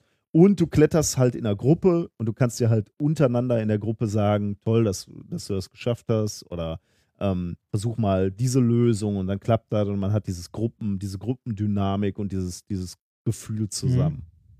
Ähm, Bouldern ist kompliziert, habe ich gerade schon dr- drüber gesprochen. Du hast diese Koordinations- und Wahrnehmungsproblematik, äh, die, die, die es zu lösen gibt. Äh, relativ ko komplexe Bewegungsabläufe im Vergleich zu monotonen Bewegungsabläufen beim, beim Laufen oder beim Fahrradfahren. was, was laut der, der, äh, der Forscher eben dazu führt, dass du unheimlich in der in, in, in diesem Sport aufgehst. Du, du, hast, du musst kreative Lösungen finden, du musst sehr extrem konzentriert sein, um nicht abzufallen, natürlich. Und das hat wohl auch einen, einen Effekt auf, äh, Mhm. äh, auf, auf dieses äh, äh, ja, Körperbewusstsein ver vermutlich und, und damit auch äh, auf, auf, die, auf die Selbstwahrnehmung. Und Bouldern, glaube ich, auch nochmal, oder schrei schreiben, die, äh, schreiben die Autoren, und das kann ich auch so aus dem persönlichen Empfinden äh, nachvollziehen, weg Gefühle, äh, Freude, Wut, Frustration, äh, wenn, wenn du was nicht schaffst, irgendeine Stelle nicht lösen kannst, also nicht darüber hinausklettern kannst, aber im Gegensatz dazu, wenn, wenn du es dann schaffst beim zehnten Versuch, beim zwanzigsten Versuch, bist du halt auch extrem ähm, emotional ähm, involviert Bewegt. sozusagen, bewegt, ja genau. Und das ist eben, äh, das hilft offensichtlich laut, laut der Autoren auch, ähm, einen Einstich zu fin finden, Emotionen anzuerkennen, wo, wo Depressive wohl auch Schwierigkeiten mit haben und, und dann sich, sich mit, mit seinen Gefühlen auseinanderzusetzen, mit dieser Freude, mit dieser, äh, mit Niederlagen, mit, mit Erfolgen und so. Mich erinnert das alles sehr stark daran, als ich mir damals meine Xbox 360 gekauft habe. Bitte? Da gab es auch Achievements ohne Ende, Frustration bei der Installation der Updates. Das Einzige, was ich nicht hatte, ich war nicht draußen und es war keine Gruppe dabei, aber sonst Aber alles mit drin. Nee, aber interessant. Also, wie gesagt, ich, ich finde Ich, also ich, ich muss ganz ehrlich sagen, ne, als jemand, der ja auch klettert und viel bouldert, äh, ich, ich habe auch viele Sportarten ausprobiert. Ne? Und ich habe auch sehr, sehr glücklich äh, und viel gelernt aus, aus, aus Mannschaftssportarten beispielsweise. Aber keine Sportart hat mir persönlich jetzt so viel gegeben wie Klettern beziehungsweise Bouldern, weil ich mich nie so sehr mit mir oder äh, ja, mit dem Kletterpartner auseinandergesetzt habe, weil du halt wirklich sehr konfrontiert bist mit deinen Ängsten, äh, mit, deinem, äh, mit deiner Frustration. Du kannst halt keinem dafür verantwortlich machen, wenn du irgendwas nicht schaffst, bist du schuld. Nur du. Und du musst dich damit aus, auseinandersetzen. Und dann, dann bist du halt in der Gruppe bouldern und andere schaffen diese Probleme. Du musst dich damit auseinandersetzen, dass du der Einzige bist, der es gerade nicht gebacken kriegt. Ne? Und du musst dir überlegen, woran liegt das? Was kann ich besser machen? Und das ist wirklich, ich habe da viel über mich gelernt. Und deswegen kann ich auch wirklich nur sagen, also Bouldern oder Klettern als Sportart ist eine, ein, ein wirklich tolles, äh, tolles Ding. Kann man, soll, könnt ihr euch mal angucken. Macht mal. Geht mal klettern. Ja. Wenn euch das nicht gefällt, geht Radfahren. Ja, natürlich. Ich bin ja auch, ich bin ja tatsächlich auch, äh, ich habe ja auch viele Ja. Jahre beispielsweise, ich laufe ja jetzt auch noch jede ja, Woche. ich Ne? Und ich bin ja auch einen Marathon gelaufen. Also das hat mir halt zu einer gewissen Zeit auch was gegeben. Aber äh, Bouldern, Klettern wird, wird eine Sportart sein, die mich weiter äh, durch mein Leben äh, treibt, glaube ich. Weil, weil, ja, weil, weil mir das viel gegeben hat. Ja, glaube ich. Also Klettern konnte ich mich nie wirklich mit anfreunden, könnte mit einer leichten Höhenangst einhergehen. Mit der du aber auch so. vielleicht, ähm, die du vielleicht aber auch überwinden könntest, wenn du, äh, wenn du mal anfangen würdest, äh, einige Meter beim Bouldern beispielsweise erstmal vier, fünf Meter über den Boden zu Ja, kommen. Ne? was ich, also was ich tatsächlich am, äh, also an dem Sport Klettern, also was mir da weniger gefällt, ist natürlich eine Sache, die einerseits eine Stärke des Kletterns ist. Du kannst das nicht alleine machen. Ja. Ja. Das ist, das finde ich, also das ist ein bisschen schade. Wobei du Bouldern schon im Grunde genommen alleine machen kannst. Ja. Also ist nicht so, dass ich nicht schon mal alleine in der Halle war. Aber Ist macht deutlich mehr, eher was, was du zu zweit machst. macht mehr Bock, wenn du das in der Ja. Gruppe machst, absolut, ja. Oder also mindestens zu zweit, ja. Ja. Aber, wie du schon sagst, das ist sicherlich auch eine Stärke des Sports dann Ja, wieder, ne? natürlich, weil du dich in der natürlich. Gruppe triffst, äh, du bist verabredet und gehst überhaupt erstmal los, ne? Ja, ja, das, das kannte ich noch äh, von der Zeit, als ich äh, wirklich viel Rad gefahren bin. Da habe ich mich mit einem Kollegen morgens verabredet, uns jeden Morgen um halb sechs getroffen, um halt zusammen eine Runde zu fahren. Und wäre diese Verabredung nicht gewesen, wäre ich äh, deutlich Naja, klar. öfter einfach liegen geblieben. und ihm ging es genauso. Dann haben wir uns da getroffen, morgens um halb sechs, äh, unten am See. Und er meinte dann auch so, boah, wenn du nicht gewesen, ich wäre so, ich wäre liegen geblieben. Ich so, boah, ich auch. Aber jetzt sind wir einmal hier und dann. Absolut, ja. Gut. Während wir uns hier kurz mit Pralinen voll. Wir sind aber auch echt gut. Also, hm. kommen wir doch mit großen Schritten in Richtung äh, Ende der Sendung. Haben wir denn heute was gelernt, mein junger Padawan? Ähm, das haben wir. Ehrlich. Was? Ja, nur? dass wir tolle Paper schreiben. ähm, über Silizium und Siliziumkarbid, die ja man als Thermoelektriker nutzen kann. Genau. Äh, du hast uns gezeigt, dass es ähm, ein neues Material gibt, was man, auf, auf das man hauen kann und dadurch elektromagnetische Pulse erzeugen kann. Ja, und jetzt schlägt mein Kurzzeitgedächtnis zu. äh, achso, genau. Und äh, du, hast, du hast uns gezeigt, dass ähm, die NASA dringend mehr Geld braucht, um nicht kurz vor Jahresende äh, also tolle Sachen, die man in die Presse werfen kann, veröffentlichen zu müssen. Wie zum Beispiel flüssiges Wasser auf dem Mars, das aus dem Inneren des Hohlmars kommt. Richtig. Und du hast mal mit ein paar ähm, Mythen aufgeklärt, wer ähm, wie oft mit wem Koitus hat. Ja. Und dass man für Physiker überall die Zahl 5 abziehen muss. Die Zahl 5. Oder? So im Durchschnitt? Ja, äh, ja, das, Ja. tatsächlich. Ja. Okay, also die Zahlen müssen angepasst werden, sagen wir mal so. Ja. Nach unten. Ja, gut. Äh, War's und dann, dann haben wir noch über äh, Bouldern gesprochen und äh, Autorenlisten. Genau, aber das war's im Wesentlichen. Dann kommen wir ähm, noch zum, zur Eierschaukel und zur Verabschiedung und zur Hausmeisterei. Ähm, zur Eierschaukel habe ich etwas rausgesucht.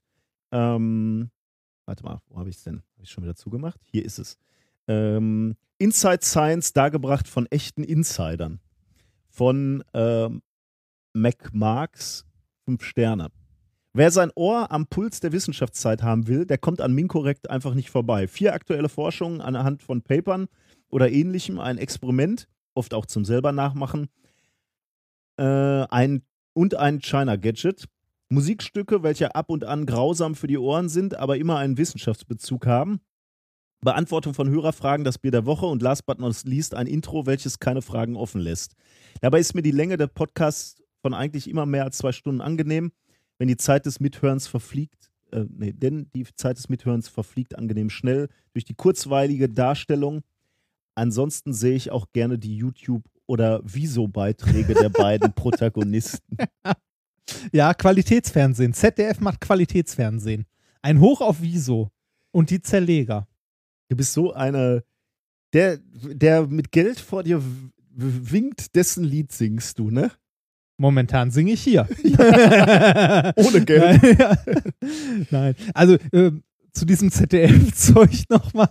Ich finde, das Format äh, hat gewonnen. Also die Neu guck dir das mal an, die neuen sind deutlich besser als die alten. Die sind nicht mehr so krass albern. Ähm, also die, die sind schöner geworden tatsächlich. Es wird besser. Ich bin auf dem aufsteigenden Es geht didaktischen Ast. Ja, okay. Ja. Ähm, ihr habt sicherlich heute schon gemerkt, äh, vielleicht auch äh, vermisst, dass wir nicht über die Nobelpreise gesprochen haben. Das liegt zum Teil daran, dass wir an einem Sonntag aufnehmen äh, und schon in der Woche davor diese Sendung vorbereiten mussten. Und da gab es noch nicht alle Ja. Nominierungen. Es tut uns die sehr leid. Nominierungen schon, aber noch nicht die, die Preisträger. Außerdem Deswegen- bin ich zutiefst enttäuscht, dass Frau Merkel den nicht bekommen hat. So. Wir werden, die nächste äh, F- Sendung wird unsere Nobelpreis-Sonderfolge sein, in zwei Wochen. Ähm, ist das alles so ein bisschen gesackt. Ihr müsst also noch weiter mit Spoilern leben, aber macht nichts. Wir erklären euch dann, warum. So gut wir können. genau. Ja, die Luft wird dann ja immer schnell dünn. Ja, sehr. Ich habe diesmal auch gedacht, äh, Physik-Nobelpreis, eieiei, ich muss wieder über Neutrinos reden. Oder einer von uns muss Ja. über Neutrinos Als ich reden. die ganzen Nobelpreise gesehen habe, dachte ich mir so, oh Gott, oh Gott, oh Gott. Schauen wir mal. Ja. Das kriegen wir wieder hin. Ja, Junger Padawan. ja. Irgendwie kriegen wir das hin. Ja. Also in zwei Wochen geht es um, um, äh, um diese schönen Nobelpreise. Und zur Einstimmung habe ich tatsächlich auch schon einen äh, Song noch als Rausschmeißer. Der dir Ähm, von irgendjemandem zugeschickt wurde? Ähm, nee, Welchen Namen erfindest du heute? nee ich, den habe ich tatsächlich selber rausgesucht. Oh, Ähm, Massless heißt das. Von, von dem schönen YouTube-Video äh, oder Channel A Cappella Science. Da hatten wir einigermaß, äh, ein, einige Male auch schon äh, Ergüsse. Der ist auch wirklich gut. Ähm, den Song könnt ihr auch kaufen oder abonniert zumindest seinen YouTube-Channel. Lohnt. Der macht halt wirklich immer äh, tolle Musik. Gut, sind wir am Ende angekommen, oder? Junger Padawan, Ja. in zwei Wochen Ich Nobelpreise. habe gerade kurz drüber nachgedacht, das Abschiedslied der Mini-Playback-Show anzustimmen. So der Vorhang fällt und Würdest du das etwa noch hinkriegen? ähm, in Fetzen, aber bei weitem nicht mehr komplett. Okay, das tun wir, tun wir uns dann nicht an. Gut, dann hören wir uns in zwei Wochen. Wir haben noch einen Rausschmeißer-Song, äh, Massless, schon mal so in Anlehnung an die Nobelpreisfolge und an die Neutrinos. Wem hängst du den diesmal an? Gar keinem. Bis in zwei Wochen. Tschüss. Mass, mass, mass. Mass, mass, mass. Mass, mass, mass. Mass, mass, mass. Mass, mass, mass. Mass, mass, mass. Mass, mass, mass. Mass, mass, mass. Mass, mass, mass.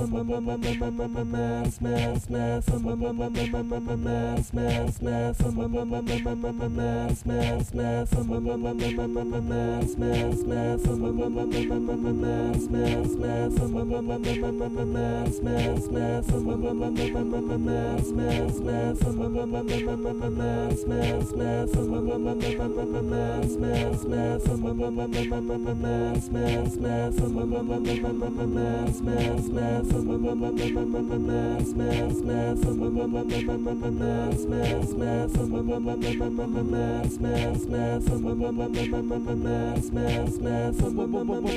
mass, mass, mass. Smash,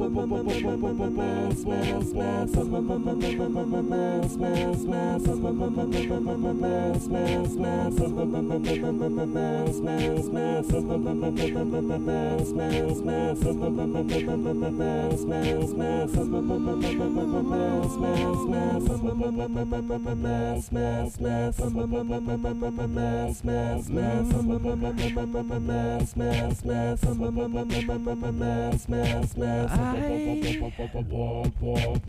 I map out a heavy path in life, but some things are massless and take a different road.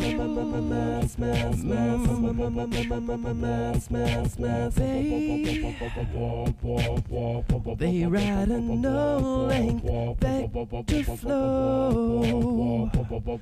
Cause when you are massless, your world lines always know. Yeah. That's why they fly at the speed of light. And as they fly, they perceive no time. They don't change.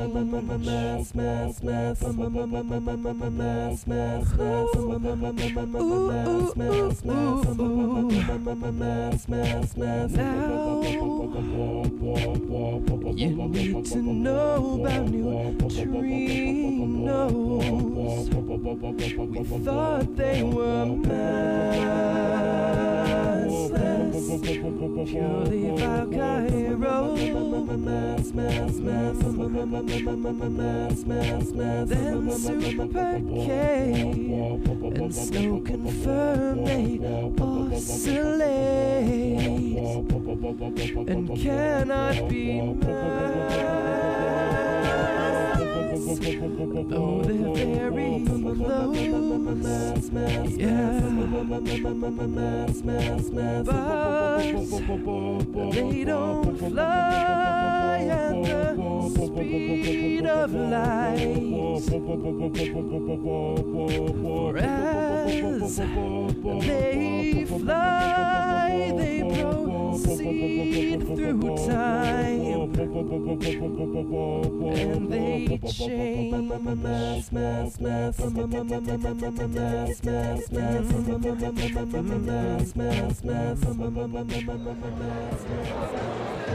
Als Autogramm schreibe ich immer nur Holgi.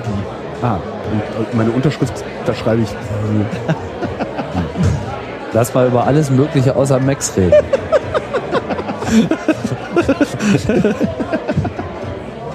ähm, also. Jetzt lachen wir noch. ähm, eine Frau hat biologisch erstmal so lange Sinn, wie sie sich reproduzieren kann. Kannst du dem folgen? Ähm, ich finde es äh, sehr, sehr viel gefühlt an den Haaren herbeigezogen davon. Also, ich glaube, das ist ein bisschen zu stark simplifiziert. Wie guckst du jetzt? Äh, biologisch macht es keinen Sinn mehr, die Frau fruchtbar zu halten, gebärfähig zu halten. Kostet halt nur Energie. Deswegen bleibe ich lieber bei dem alten Besen, der bei mir zu Hause sitzt. Aber da weiß ich wenigstens gebärfähig. Die habe ich jetzt einmal. Äh, es lohnt jetzt für mich nicht, wieder auf die Pirsch zu gehen und nochmal irgendwo zu suchen, weil die Wahrscheinlichkeit, nochmal eine gebärfähige Frau zu finden, ist relativ gering. Alter! Merkst du selbst, ne? Warte, ich war doch noch nicht fertig. Enorm durchdacht. Ähm. Aber ich hab dich nicht. dass du noch da bist. So ist denn die scheiß Uhr. Ist ja auch scheißegal. Ja. Scheißegal, ich baue noch einen, oder? Irgend so eine Nummer. Das wird, das wird hier wahrscheinlich eh eine ganz schnelle Nummer heute. Ich bin schon ziemlich durch.